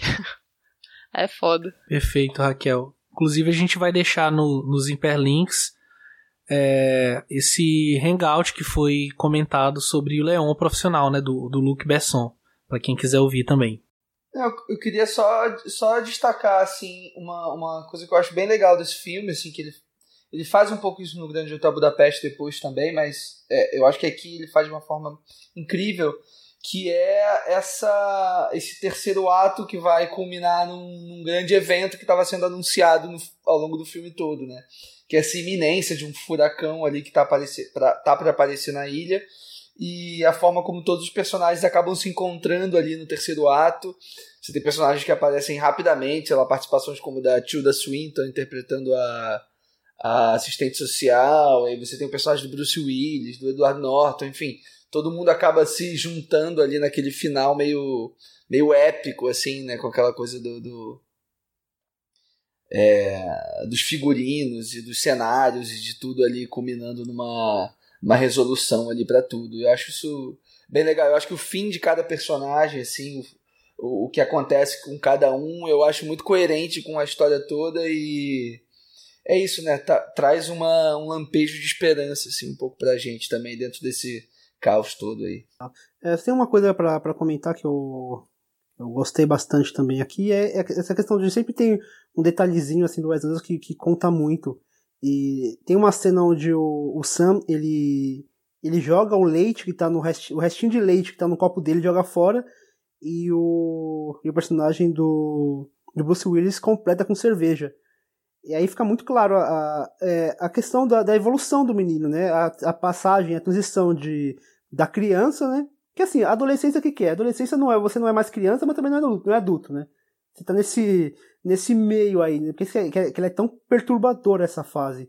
E aí ele, ele, ele cria visualmente essa transição nessa passagem, ele jogar o leite fora e completar com cerveja. Eu acho muito bonito. E outro detalhe também que a gente estava falando dessa questão da sexualidade, eu estava lendo que durante a, durante a gravação dessa cena de onde os dois se tocam e se beijam, no, na, durante a filmagem só tinha o Wes Anderson e o cameraman para não constranger as, as crianças. Eu acho esse detalhe bem, bem interessante. Mostra o, ah, é, e mostra o cuidado isso. que o Wes Anderson tem de retratar isso. Por isso que a gente já consegue ver esse tipo de, de situação e.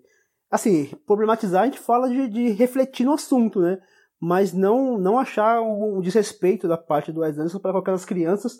Isso reflete nessa atitude que ele teve de, de deixá-las mais confortáveis, uma situação que com certeza deve ter, deve, deve ter sido constrangedora para eles.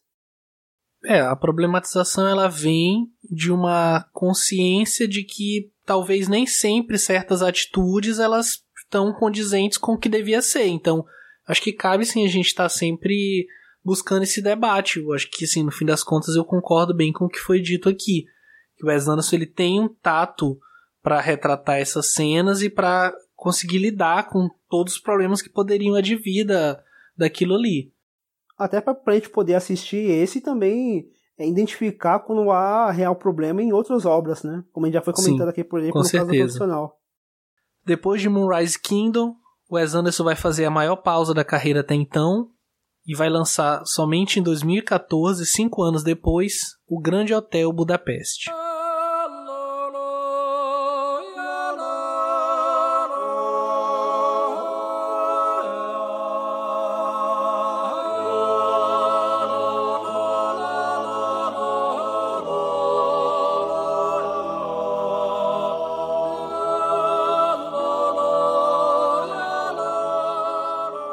Na década de 1930, o gerente do Grande Hotel Budapeste torna-se muito amigo de um jovem companheiro de trabalho. Os dois acabam se envolvendo no roubo de um famoso quadro de valor inestimável e na batalha por uma fortuna de família. Acho que a gente pode dizer, é, talvez sem medo de errar, que o Grande Hotel Budapeste é o filme mais aclamado do Wes Anderson até então, né? Foi o filme mais indicado, chegou como frontrunner do, do Oscar 2015 e chegou a levar alguns prêmios, principalmente técnicos. E, sim, queria saber o que, que vocês acham desse filme e se ele realmente é, vale ser tão cultuado dentro da filmografia do Wes Anderson. Eu, eu acho que outros mereciam um pouco mais. eu gosto, assim, eu acho um filme interessante. Acho que é um filme. Eu lembro quando, quando eu assisti, é, me parece que ele é um filme que reúne tudo, assim, que o Wes Anderson já fez na carreira dele ao longo desses anos todos, assim. E mas que aí para mim acaba ficando um pouco mais derivativo, talvez, assim. É, mas é um filme muito muito interessante, muito bacana. Eu gosto, gosto dos personagens, gosto desse universo que ele cria ali dentro desse hotel. É, gosto das brincadeiras que ele faz com a razão de aspecto do filme. É, enfim, e gosto principalmente da participação do Ralph Fiennes é, no filme, que é, um que é um personagem muito marcante, assim, talvez um dos mais marcantes da carreira dele, né, que é esse Monsieur Gustave, que vai meio que conduzir aí o nosso é, digamos, o nosso protagonista, assim, né, ao longo da história toda. É... Enfim, o que, que vocês acham do filme? Vocês concordam um pouco comigo, assim, que acaba sendo um pouco derivativo, assim, dentro da carreira dele, ou não? Vocês acham que é outra coisa e que é tão bom quanto tudo que ele já fez? É, eu gosto. Eu acho que. Então, não, eu não diria derivativo. Eu acho que ele amadurece e coloca as coisas mais. É explícitas, assim. E eu, eu gosto muito da complexidade que ele traz de pontos de vista. Isso para mim é muito interessante, tanto nessa questão de ser né, tempos diferentes, quanto de também ter isso. Você tá, você chega à história através da menina que abre o livro, quem, quem narra é uma pessoa. Então, assim, aí você vai ter nessas camadas, assim, que eu acho interessante para se pensar, assim, ah, os pontos de vista de uma narrativa podem transformar essa narrativa.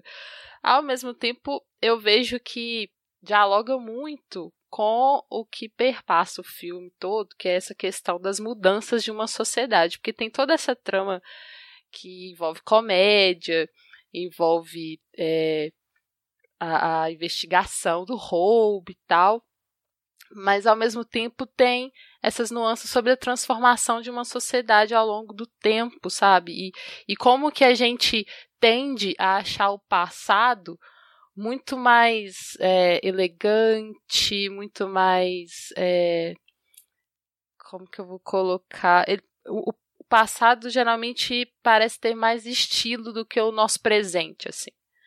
E isso tá, tá muito forte no filme, porque ele escolhe colocar o passado dessa forma. E o presente muito mais é, neutro, muito mais. sem tanta. sem tanta fantasia e sem tanta cor. Inclusive em, em no, no, tempo dos anos 30 é quando tem mais harmonia de cores, assim. É uma coisa que pula aos olhos, até por ser uma questão ali que é quando o hotel tá no seu auge e tudo mais. Então eu, eu, gosto disso, assim, de se pensar tanto a questão dos pontos de vista quanto a questão das mudanças da sociedade.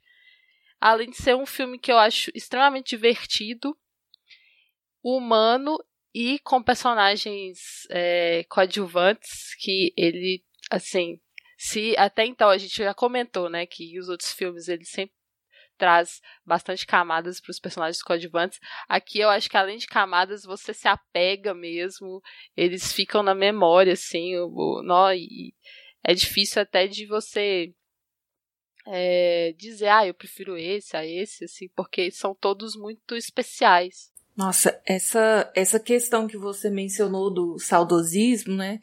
Parece que o passado era sempre melhor, assim. Que não é necessariamente verdade. É, ele, o roteiro desse filme foi baseado nos, nos livros do daquele escritor austríaco Stefan Zweig, né? E aí eu tava dando uma lida assim na história do cara e a partir dos anos 30 que ele foi buscar auxílio aqui no Brasil, ele foi buscar exílio aqui no Brasil, né? É, a, ele foi basicamente sobre isso que ele escreveu, assim. E já nos anos 40, ele veio a cometer suicídio por causa disso, assim. E ele, antes de cometer o suicídio, ele escreve uma carta assustadoramente lúcida, assim, explicando por que, que ele tá se matando com a esposa e tal. E ele fala, assim, com todas as letras. A Europa que eu conheci, o país que eu amo e a civilização que eu, que eu amo não existem mais e eu não vejo possibilidade disso ser reconstituído, assim. Ele era um pacifista, até certo ponto ele, ele, ele apoiava a ditadura na Alemanha, mas depois ele saiu exilado de lá porque ele se tornou um pacifista, né? E aí, isso assim, arruinou a vida dele, sabe? Porque ele tinha um apego tão grande com aquela aquela cultura que ele vivia na Áustria com aqueles intelectuais, ele era um cara amigo do Freud, sabe? Ele era amigo de, dessa massa intelectual e culta de lá. E aí com a chegada da Primeira e Segunda Guerra Mundial que ele viu esse brilhantismo do começo da, do século assim ruindo, ele ele ficou totalmente pessimista, sabe? E aí depois que eu fiquei sabendo disso, eu, eu vi o filme com outros olhos assim bem pesada essa questão mesmo. E aí até o personagem que narra a história, né? Ele fala assim que o Gustavo ele, ele já nasceu é, pensando na época que não existia mais, sabe? Não é que ele nasceu e depois a época que ele nasceu passou. Ele já nasceu na época errada, sabe? Porque ele é um cara que tinha valores e era um, um cavalheiro assim que já vivia numa época que não tinha espaço para isso mais, né? E eu achei pesadão essa, esse aspecto da história. De uma assim. certa forma, até... isso aproxima um é. pouco o Grande Hotel Budapeste, por exemplo, do, do Meia Noite em Paris, do Woody Allen, que também fala sobre isso, né? É verdade. Apesar de que no, no filme do Woody Allen, esse é o mote do filme, aqui é só um dos aspectos, né? Mas acho que aproxima, assim, os dois. É, e, e tem também essa questão da. A gente falou, né, de personagens deslocados o tempo todo, aqui é um deslocamento também temporal, assim. Então eu acho que ele amplia essa questão do deslocamento. Parece que tá tudo fora do lugar, assim, né? Parece que quando ele vai para o passado, que mostra o hotel na, na, sua glória, assim, parece que aquilo é o certo, né? E não o que a gente vê depois aquele, aquele, aquela piscina, aquelas banheiras naquele lugar subterrâneo esquisito, né? Não, é, então eu tava comentando com com, quando, eu, assisti esse filme com, com alguns colegas e, e, e falando como é, como a guerra ela marca, né? Ela marca o, o, o, continente no caso, né? E a gente foi pouco afetado pela pela primeira e segunda guerra mundial e mas como como a Europa ela ela ela sente as marcas da guerra até hoje. E, o, e o filme ele fala um pouquinho sobre isso, sobre isso, né? Sobre a decadência do hotel, né? Que era um hotel glamuroso, luxuoso, cheio de cores. E no pós-guerra ele, ele, ficou totalmente sem cor, sem brilho, sem vida. E, e é muito triste você ver no, no filme. Ele, ele já começa com o hotel desse, desse, desse jeito triste, assim, mas a gente não entende bem o, o porquê. E aí no final do filme, quando volta pro hotel, a gente vê aquele hotel sem cor, sem vida, cabisbaixo. A gente. A gente, a gente, a gente, a gente, gente pelo menos eu, eu, eu vi o hotel como se fosse um personagem mesmo, uma pessoa ali. E eu ver aquele hotel ferido e machucado, eu senti, eu senti um, sei lá, é, como o Leandro falou que é, é um filme é, que, que não, não, traz tanto sentimento assim como os outros, mas por outro lado a gente consegue ter um, eu consegui ter um sentimento por um objeto inanimado como um hotel. Isso eu acho um mérito muito grande do filme, mesmo sendo um filme que não tem tanta carga emotiva, assim. Ele é mais divertido mesmo. A Raquel comentou que é um filme muito divertido. Eu acho que, é, em comparação com, com os demais, acho que foi o que eu mais me diverti, assim, de dar risada mesmo. Tem umas gags, tem gags muito boas. O menino, como que é o, o nome do ator? O, o Zero, que é o, o Tony Revolori ele é muito engraçado. Gente, como ele é engraçado. Ele tem. Ele, ele é engraçado nas expressões. Aquele, aquela frase lá, é, não flerte com ela, don't flirt her. É tão, é tão bem colocado aquilo, né? É tão simples, mas tão bem colocado. E eu me divirto, eu me divirto muito no filme, apesar de, não, de eu sentir falta daquele Wes Anderson mais, mais emotivo, principalmente na questão do, da relação do, pai filho, ainda que haja ali o, o, a questão do menino que vê o, o concierge como quase um, um, tutor, um pai dele, já que ele perdeu o pai na guerra. Mas eu gosto bastante do filme. Eu, eu entendo o que o Leandro falou, que realmente é um filme, é um filme um pouco mais, mais, como vou dizer, mais frio, do, do Wes trabalhar com, essa, com esse distanciamento, com essa frieza. Aqui ele, ele deixa um pouco mais frio e usa mais humor, é um filme mais divertido, mas ainda consigo ver bastante sentimentos nesse filme. Ô, Fernando, não é, que, não é que eu acho exatamente mais frio, assim. É porque eu acho que ele foca em outros aspectos, Entendi. assim. É, principalmente na coisa da aventura, né? Ah, tá. É um filme mais aventureiro. É, que eu acho legal também, assim. Eu, eu gosto, também me divirto bastante, assim. Mas. É, mas não, mas eu acho que o Wes Anderson sempre consegue.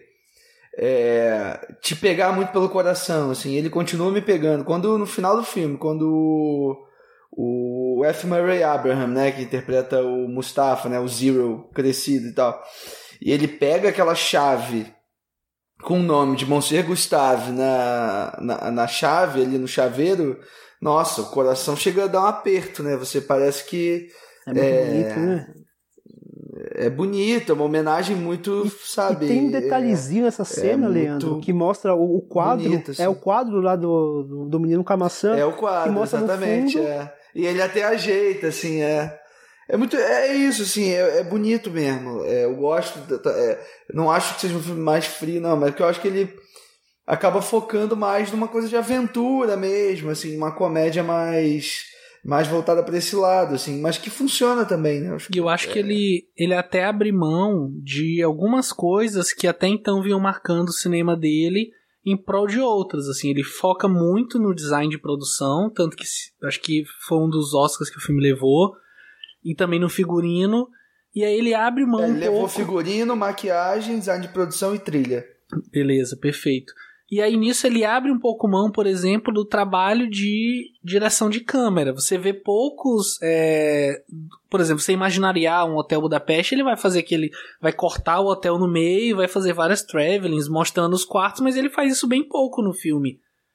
Ele explora bem pouco o espaço do hotel em comparação, sei lá, por exemplo, com o barco do Steve Zissou, ou com o trem da Darjeeling, ou com a casa dos Tenenbaum, sabe? Ele dá pouco espaço para isso porque ele tá abrindo mão em detrimento de fazer, apresentar, sei lá, o Mendels, que foi uma coisa absurda, né? Eles desenvolverem todo um, um design dos doces de uma confeitaria que nem existe, assim, que é uma coisa inacreditável. Não, mas o, o Pedro, eu acho, eu não sei se foi você que comentou no começo, que esse é um filme assim que ele tá entre os favoritos das pessoas. Não sei se foi você que disse isso ou o Leandro. É o mais cultuado. Foi o Pedro, mas é, em relação à popularidade, assim, é um filme muito popular mesmo. É, assim, mas porque Wes assim, assim, é, eu acho que é tudo isso que vocês falaram, eu acho que é, é meio que uma razão assim para isso, porque é um filme de aventura, é um filme mais divertido e ele trabalha muito com esse design de produção, ele cria todo um imaginário que eu acho que torna um filme um filme mais pop mesmo, assim, mais consumível, sabe? Gostoso de ver, de consumir.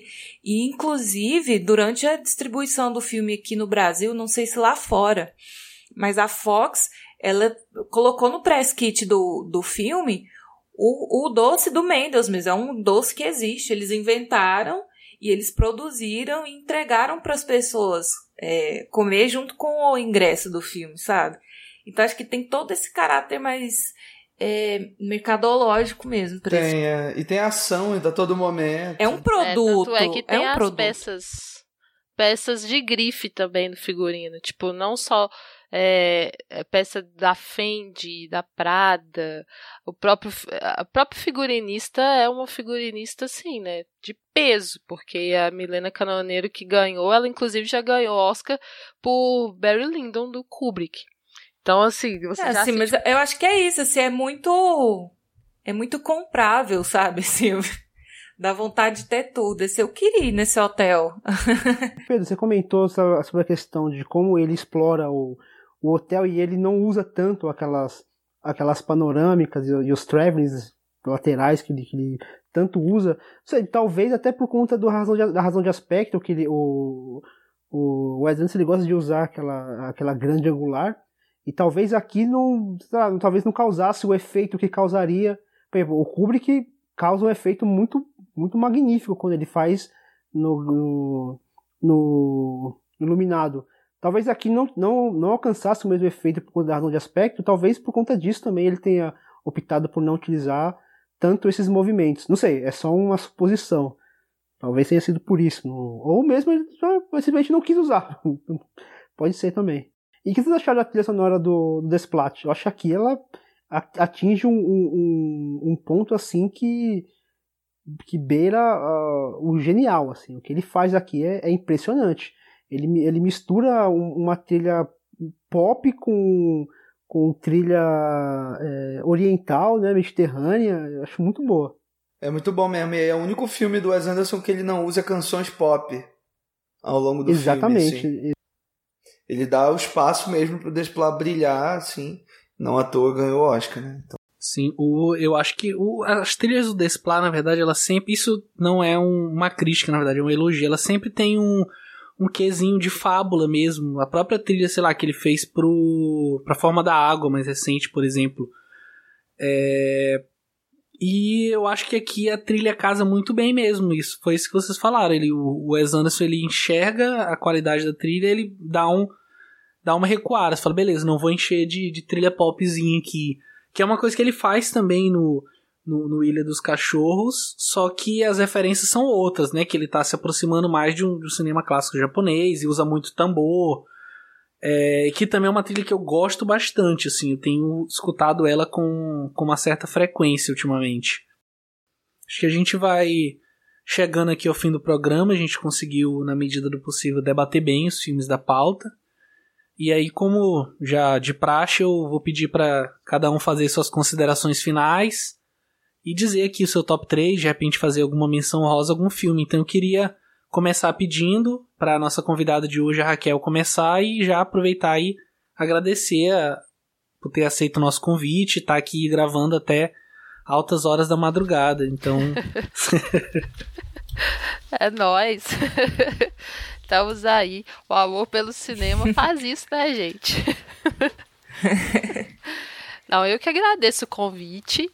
É, eu espero que, tenha, que eu tenha conseguido contribuir assim para o debate e tudo, porque eu acho, como eu já tinha dito antes, eu acho o cinema dele muito rico, principalmente no aspecto de como ele é, faz essa mistura de várias artes que eu amo, assim, quem consegue é, lidar com isso, né? Trazer do teatro, trazer da literatura, trazer da moda, trazer várias coisas ele consegue colocar nos filmes dele. Então, por isso que fica tão rico assim. E ao mesmo tempo eu também é, acho extremamente importante esse conceito de família que ele trabalha de diferentes formas né? Às vezes é família de sangue, às vezes não é, às vezes é, um, é amizade, às vezes é num ambiente de trabalho. É, então, assim, isso é, isso é importante para a gente discutir, porque é no seio da família que a gente cresce, que a gente é, se forma prim em primeiro lugar, né? E também a questão das crianças, que eu gosto muito desse deslocamento que eu comentei durante o programa, assim, de colocar as crianças de uma forma diferenciada e fazer a inversão de você pensar o absurdo pelo, pelo como a gente mesmo é, como a gente mesmo é, vai criando coisas assim na nossa na nossa vida que vai se tornando naturais mas que tem de muito tem, tem muito de absurdo nisso também assim. Então essa inversão também serve para pensar isso. E o meu top 3, cara, eu sempre tenho problemas em fazer tops, porque você me pergunta daí dois dias, eu já mudei, sabe? é uma metamorfose ambulante essa pessoa aqui. Mas eu acho que para mim o primeiro é os excêntricos Tenenbaums. Fica em primeiríssimo lugar. É o Grande Hotel Budapeste, e, caramba, tem que ser só três mesmo. As... Regras são regras. Ai, eu gosto tanto de O Fantástico Seu Raposo e Moonrise Kingdom. Você pode roubar e pôr os dois juntos. Com... a menção honrosa. A Marina sempre querendo subverter. Nossa, mas a, eu a subverter ordem. foi a Raquel que começou Até o do primeiro já lugar. Entrou na, na linha. A Raquel que tá subversiva, começando do primeiro, Não, nem fez Ela suspense. começou no primeiro lugar na gravação. Quando sair isso aqui, vai estar ah, tá certinho. Você vai dar uma de. DJ aí, vai. Não, eu falando de inversão, acabei invertendo Não. mesmo, nem parei pra pensar. Tô brincando, mas tô Pois brincando. é. Mas é porque. Não, mas sabe o que, que é? É porque, pra mim, é muito claro que eu gosto mais dos excêntricos Tenenbaums. Aí os Sim, outros sim. são é, sempre uma linha, assim, muito tênue, que você não sabe. Então, Não, por isso que eu já acontece. falei logo. O primeiro é os excêntricos Tenenbaums. e é isso. E os outros, acho que eu fico com o Fantástico Senhor Raposo e o Grande Hotel Budapeste. Beleza, perfeito. E você, Leandro, quais são as suas considerações finais e seu top 3? Ah, gente, acho que foi um prazer grandão falar do Wes Anderson aqui. Eu sei que é um diretor muito querido por muita gente, assim. É um diretor que ganhou uma popularidade muito grande, né? Sei lá, pelo menos do Fantástico Senhor Raposo pra cá. E... e é isso, né? É um diretor que retoma um pouco essas questões aí de cinema de autor e que é um diretor que, que as pessoas facilmente reconhecem, né? É, em relação a assistir um plano do filme já faz com que as pessoas falem, ah, isso aí é o Wes Anderson, assim, né? Todo esse trabalho com cores, design de produção e tudo isso que a gente falou até aqui. E eu acho que o cinema do Wes Anderson leva um pouco a máxima potência aquilo, né? Aquela máxima de que o cinema é você escolher o que você vai deixar de fora do quadro, né?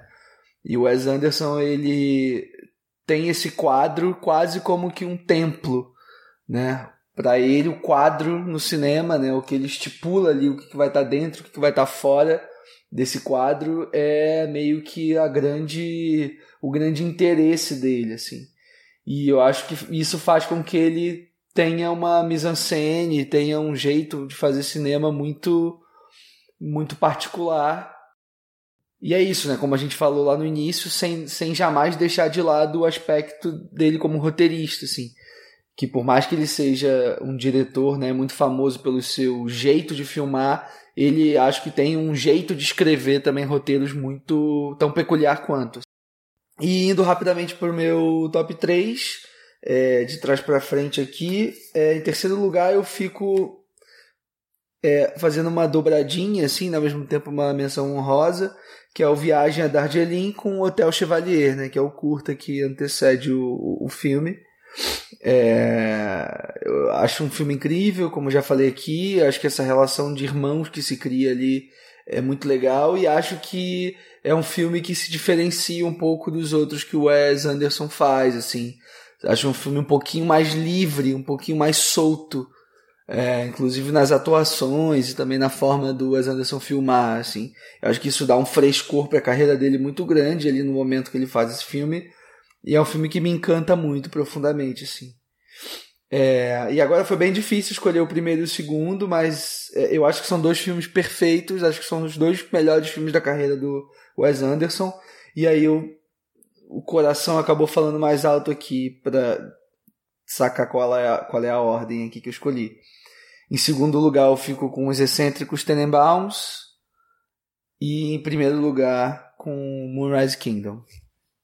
E é isso. Não vou repetir muito, acho que o Leandro falou tudo que eu, que eu queria falar sobre uh, Wes Anderson, que a gente fica, às vezes a gente fica muito preso à questão técnica e à questão da, das cores e da simetria dos, dos filmes do Wes Anderson, mas acho que um dos grandes charmes do Wes Anderson está no roteiro mesmo, na forma como ele trabalha os personagens, na forma como ele ele trata é, de temas delicados com, com grande um grande tato, né? É muito delicado a maneira como ele, ele, ele trata seus personagens. E até personagens inanimados, como, como por exemplo o Hotel, que é, que é um, não é um personagem assim, um personagem vivo, mas ele trata com muito carinho, né? O, personagem que ele cria, que é aquele hotel maravilhoso, gigantesco e tão representativo, com, com cores assim tão espetaculares. Eu acho isso um, um mérito muito grande do diretor e ele consegue ter uma assinatura, o Leandro mesmo comentou, de você vê um frame e você já, já sabe que, que é um filme do Wes Anderson. Isso é uma coisa que, que mostra que ele é, ele é o dono da própria arte, né? ele não é um, um diretor que, que faz filme para estúdio ou sob encomenda. E, ele, e se ele um dia vier, a fazer, a gente vai ter certeza que, que vai ser um filme dele, vai ter assinatura dele. Isso é algo a se louvar no cinema dele. E partindo aqui para o meu top 3, e vou colocar em terceiro lugar o Fantástico Senhor Raposo. Eu acho brilhante a forma como ele, ele retrata ali uma família disfuncional e a questão técnica do uso do stop motion, a escolha de fazer em 12 frames por segundo, que deixa tudo muito mais muito mais bonito e muito mais interessante até.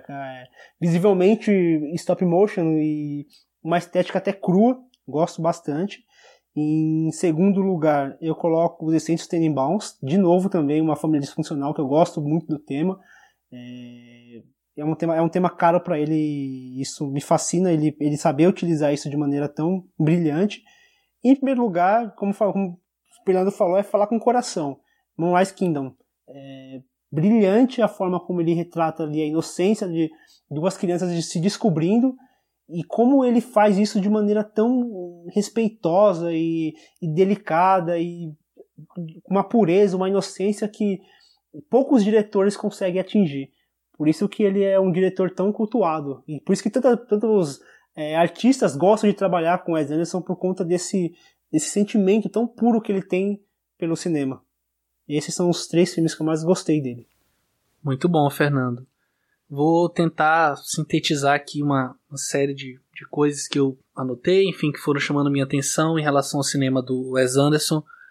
Tem uma expressão que eu acho que ela serve para definir muito bem a forma como o cinema dele, falando em termos de, de narrativa, especialmente de roteiro, transita entre o humor e o drama, entre esses elementos que te fazem rir ou mesmo estran estranhar, e que por outro lado te levam a uma certa reflexão, enfim, uma certa melancolia, que é um termo que eu vi no filme do John Carney, o Sing Street, lá de 2016, que é o termo rap sad, que é um casal de protagonistas e a, a moça fala pro rapaz: "O seu problema é que você não é feliz sendo triste, mas isso é que é o amor, rap sad".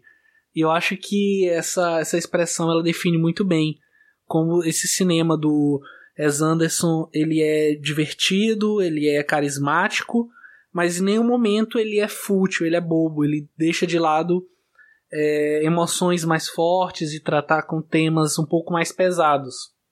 Eu acho que é muito fácil você chegar ao cinema dele pensando, sei lá, no vídeo do Cogonada que até o Fernando comentou, do, dos planos centralizados, etc. Mas acho que a partir disso você descobre toda uma gama, todo um universo que é muito maior e que preenche é, os filmes dele. E como eu comentei mais cedo da influência do Joseph Cornell, eu acho que cada filme do Wes Anderson é como se fosse uma caixa de Cornell, assim, como se fosse um pequeno mundo dentro de si própria. E aí dentro daquilo ele consegue explorar muito bem. Eu acho que ele tem uma uma mise en place muito boa, assim, ele consegue trabalhar muito bem a, o posicionamento desses objetos em cena, mas sem que isso chame mais atenção do que a história que ele está querendo contar. Não há uma luta para ver o que, que vale mais. Se é o a forma ou o conteúdo. Acho que tem uma, uma sinergia aí entre os dois. E partindo já aqui pro meu top 3, primeiro quero fazer uma menção rosa que a gente está gravando esse programa aqui, lançando ele agora no começo de julho, na esteira do lançamento de Ilha dos Cachorros, né? A gente ia lançar mês passado, mas o filme acabou sendo adiado. E a gente está lançando, espero que a gente esteja lançando em julho, espero que não seja adiado novamente. E eu vi o filme, acho que em abril, quando eu, eu estive viajando, enfim, e acabei assistindo o filme, escrevi uma crítica, tá lá no cinematório, vou, já comentei dela mais cedo, vou deixar no, nos hiperlinks. Foi um filme que me agradou muito e quanto mais eu penso sobre ele, mais ele cresce para mim. Então eu vou deixar aqui a, a, recomendação e assim que chegar ao cinema corram, porque acho que vale muito a pena. E fica aqui com minha menção honrosa. E no meu top 3, assim, de forma bem rápida e direta, eu vou colocar terceiro lugar, os excêntricos Tenenbaums, não vou chover mais no molhado em cima de tudo que já foi dito aqui. Em segundo lugar, eu vou colocar Três é Demais, eu acho que eu me identifiquei muito com o personagem do Jason Schwartzman. Eu senti muito as emoções que ele estava sentindo. Eu, eu consegui me apegar bem àquela história, sabe? Aquela trama. Eu acho que tal qual o Bill Murray no final ali, chorando copiosamente assistindo aquela peça com explosões e tiro e sangue e, sei lá, crianças de 12 anos fumando é, eu, eu tava ali junto com ele, sabe? Também me emocionando. Mesmo que não tendo muito, não fazendo muito sentido isso. Então, vou deixar ele aqui no meu segundo lugar. Em primeiro lugar, eu vou repetir aqui o Leandro e o Fernando e vou colocar Moonrise Kingdom, que é um, acho que é o filme que eu mais vi do Wes Anderson. Se eu não me engano, foi o primeiro que eu vi dele também. E é um filme que cada vez que eu vejo eu reparo num, num detalhezinho novo e me apaixono mais. Então fica assim meu top 3. E você, Marina? É, vou falar bem rapidamente, assim. É, eu sou designer, né? Então, assim, não tem como eu não gostar de Wes Anderson. Eu, sei lá, quando eu pego um trabalho para fazer, antes de pensar no texto, vem imagens na minha cabeça. E é, por mais que o Wes Anderson seja roteirista e tal, é o que mais me chama atenção nos filmes dele, é a parte visual, a parte estética. Então, eu acho que é um dos, uma das principais razões para eu gostar tanto do trabalho dele, assim, me cativa pelo olhar. Claro que o texto dele é primoroso também. Tem diálogos muito incríveis, sucintos, mas que dizem muito em todos os filmes dele. É, eu queria fazer uma menção honrosa pro curta do Hotel é, Chevalier. Não sei se eu pronunciei certo, tá? Mas é, eu, eu gostei demais desse curta, assim. Acho que ele prometia muito pro filme que vinha a seguir. É uma relação ali, um casal. É, é muito intrigante a dinâmica dos dois. Ao mesmo tempo que não mostra muita coisa, né? Então, em terceiro lugar, eu tinha feito mentalmente o top 3, agora eu esqueci. Pera, deixa eu pensar. é muita pressão. Tá. No meu terceiro lugar, eu vou colocar o Hotel Budapeste. Em segundo lugar, Fantástico Senhor Raposo. Em primeiro lugar, Os Excêntricos Tenenbaums. Fica aí meu top 3. Eu combinadinha com a Raquel. É. Aí, ó, a gente perdeu a chance Muito de bom. problematizar no, no hangout do profissional, mas estamos aqui juntas no top 3. Aê! tá certo. Eu queria só é, deixar uma recomendação que eu acabei esquecendo de falar nas minhas considerações finais, que é mais uma vez pro livro do Matt Zoller Sites, o The Wes Anderson Collection. Eu não sei se ele foi traduzido e lançado aqui no Brasil, mas eu vou deixar o link para o livro na Amazon. Se eu não estou enganado, ele tem o e-book também. Vale muito a pena, assim, ele tem críticas de todos os filmes do Wes Anderson até o Grande Hotel Budapeste, acompanhados de várias fotos de bastidores e é, de making off, enfim, e também de entrevistas que ele fez com o Wes Anderson comentando cada um dos filmes. Então é um, é um catálogo muito rico e que eu acho que vale muito a pena. Então é isso, gente. O podcast vai chegando ao fim. É, eu queria então agradecer, né, é, meus companheiros de sempre que estão aqui comigo e também a Raquel por ter aceitado o convite para gravar aqui com a gente e já pedir para ela deixar aqui um jabá para os nossos ouvintes. Gente, eu que agradeço por estar aqui, pelo convite maravilhoso. E sempre que vocês quiserem, pode chamar que eu venho mesmo e a gente adentra a madrugada. Na próxima eu vou separar umas bebidinhas, vou fazer um negócio diferente assim. pra virar uma festa. Mas, Nossa, assim... convida aí, vamos gravar junto. Mas então, meu jabazinho é cinematório e feito por elas, né? Eu tô lá fazendo os podcasts, Cinematório Café, em Foco, e fazendo os podcasts de filmografia de cineastas mulheres. Não participo de todos, porque as gravações são intensas, então a gente meio que se divide. Nossa equipe lá no Feito por Elas é grandinha, assim, então a gente se divide. Mas eu devo estar nos próximos que vão ser divulgados. Então, aguardo vocês para escutarem, porque cinema feito por mulheres, a gente precisa conhecer, a gente precisa divulgar, a gente precisa fortalecer, né? E no cinematório, além dos podcasts, tem sempre outras coisas, né? Tem de vez em quando vídeo, hangout, tem os nossos textos que vocês também fazem, é, tem cobertura de mostra, inclusive a próxima vai ser a mostra de cinema de Ouro Preto, que a gente vai para lá. E aí vocês fiquem ligados que nossa cobertura é tradicional já, digamos assim. Valeu demais, gente, e vejam muitos filmes sempre. Muito bom. Nossa, eu gosto assim, quando pede para fazer o jabá, faz bem feito, viu? Não, tá não, certo. Não vem aqui com papinho tipo, ah, não, não, me acha lá nas redes, me acha lá nas redes. Não, né? Nossa, acho que a gente nunca conseguiu fazer um jabá bom desse. Só faltou falar do iTunes, né, para dar estrelas lá, porque a gente não, nunca tá, lembra. Vai ser dito, já tá aqui na, na, na pauta para ser dito no final. É, pois então, é, gente, não se. É, fala aí, ô, ô Pedro, do. Mas eu vou falar, só que, tipo, no final.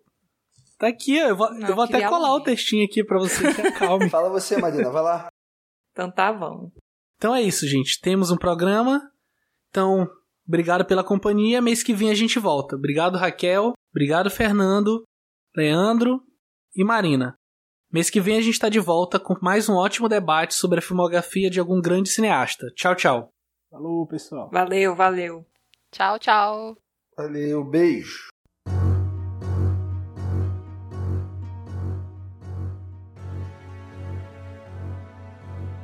O plano sequência vai chegando ao fim e eu tô aqui para deixar mais uma vez os recadinhos de sempre. Agradecer a todo mundo que mandou feedback sobre os nossos últimos programas e se você também quiser enviar comentários, dúvidas, sugestão de temas, você pode nos encontrar em facebook.com barra plano sequência podcast, no Twitter, arroba plano plano seccast, no post desse episódio em cinematório.com.br, cinematório sem acento, ou então através do e-mail planosequência@cinematório.com.br. E um recadinho mais do que importante, se você ouve o Plano Sequência e gostaria de nos ajudar a atingir um público ainda maior, Avalie o podcast no iTunes para que possamos ter mais visibilidade dentro da plataforma. É uma forma de ajudar a gente e não custa nada. O plano sequência, assim como os demais podcasts do Cinematório, é possível graças à sua contribuição. Se você curte nosso conteúdo e quer nos ajudar a continuar a missão de sermos um veículo independente e isento, então não perca tempo e acesse www.padrim.com.br cinematório, conheça os planos e recompensas e contribua. O plano sequência fica por aqui. Um grande abraço e até o próximo mês.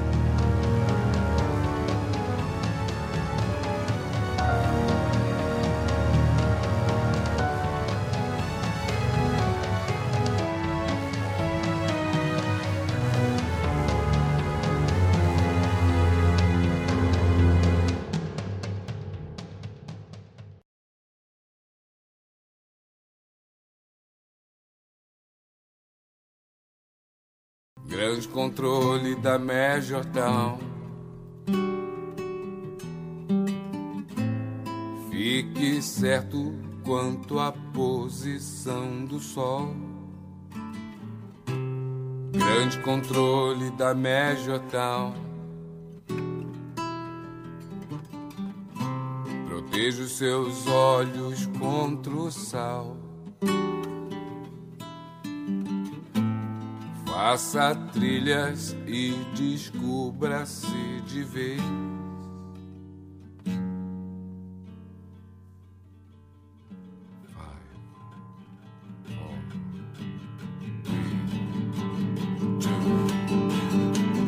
É o grande controle da Major Cara, essa versão foi a pior de todas.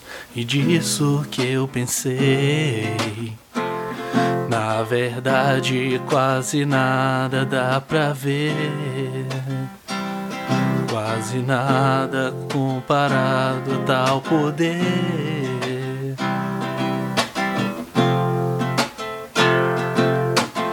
Esse é o controle da Major Tom.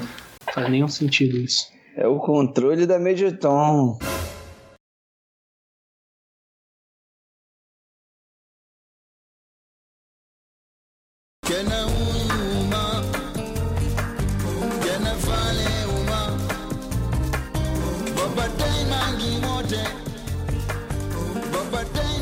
Ah, e atenção!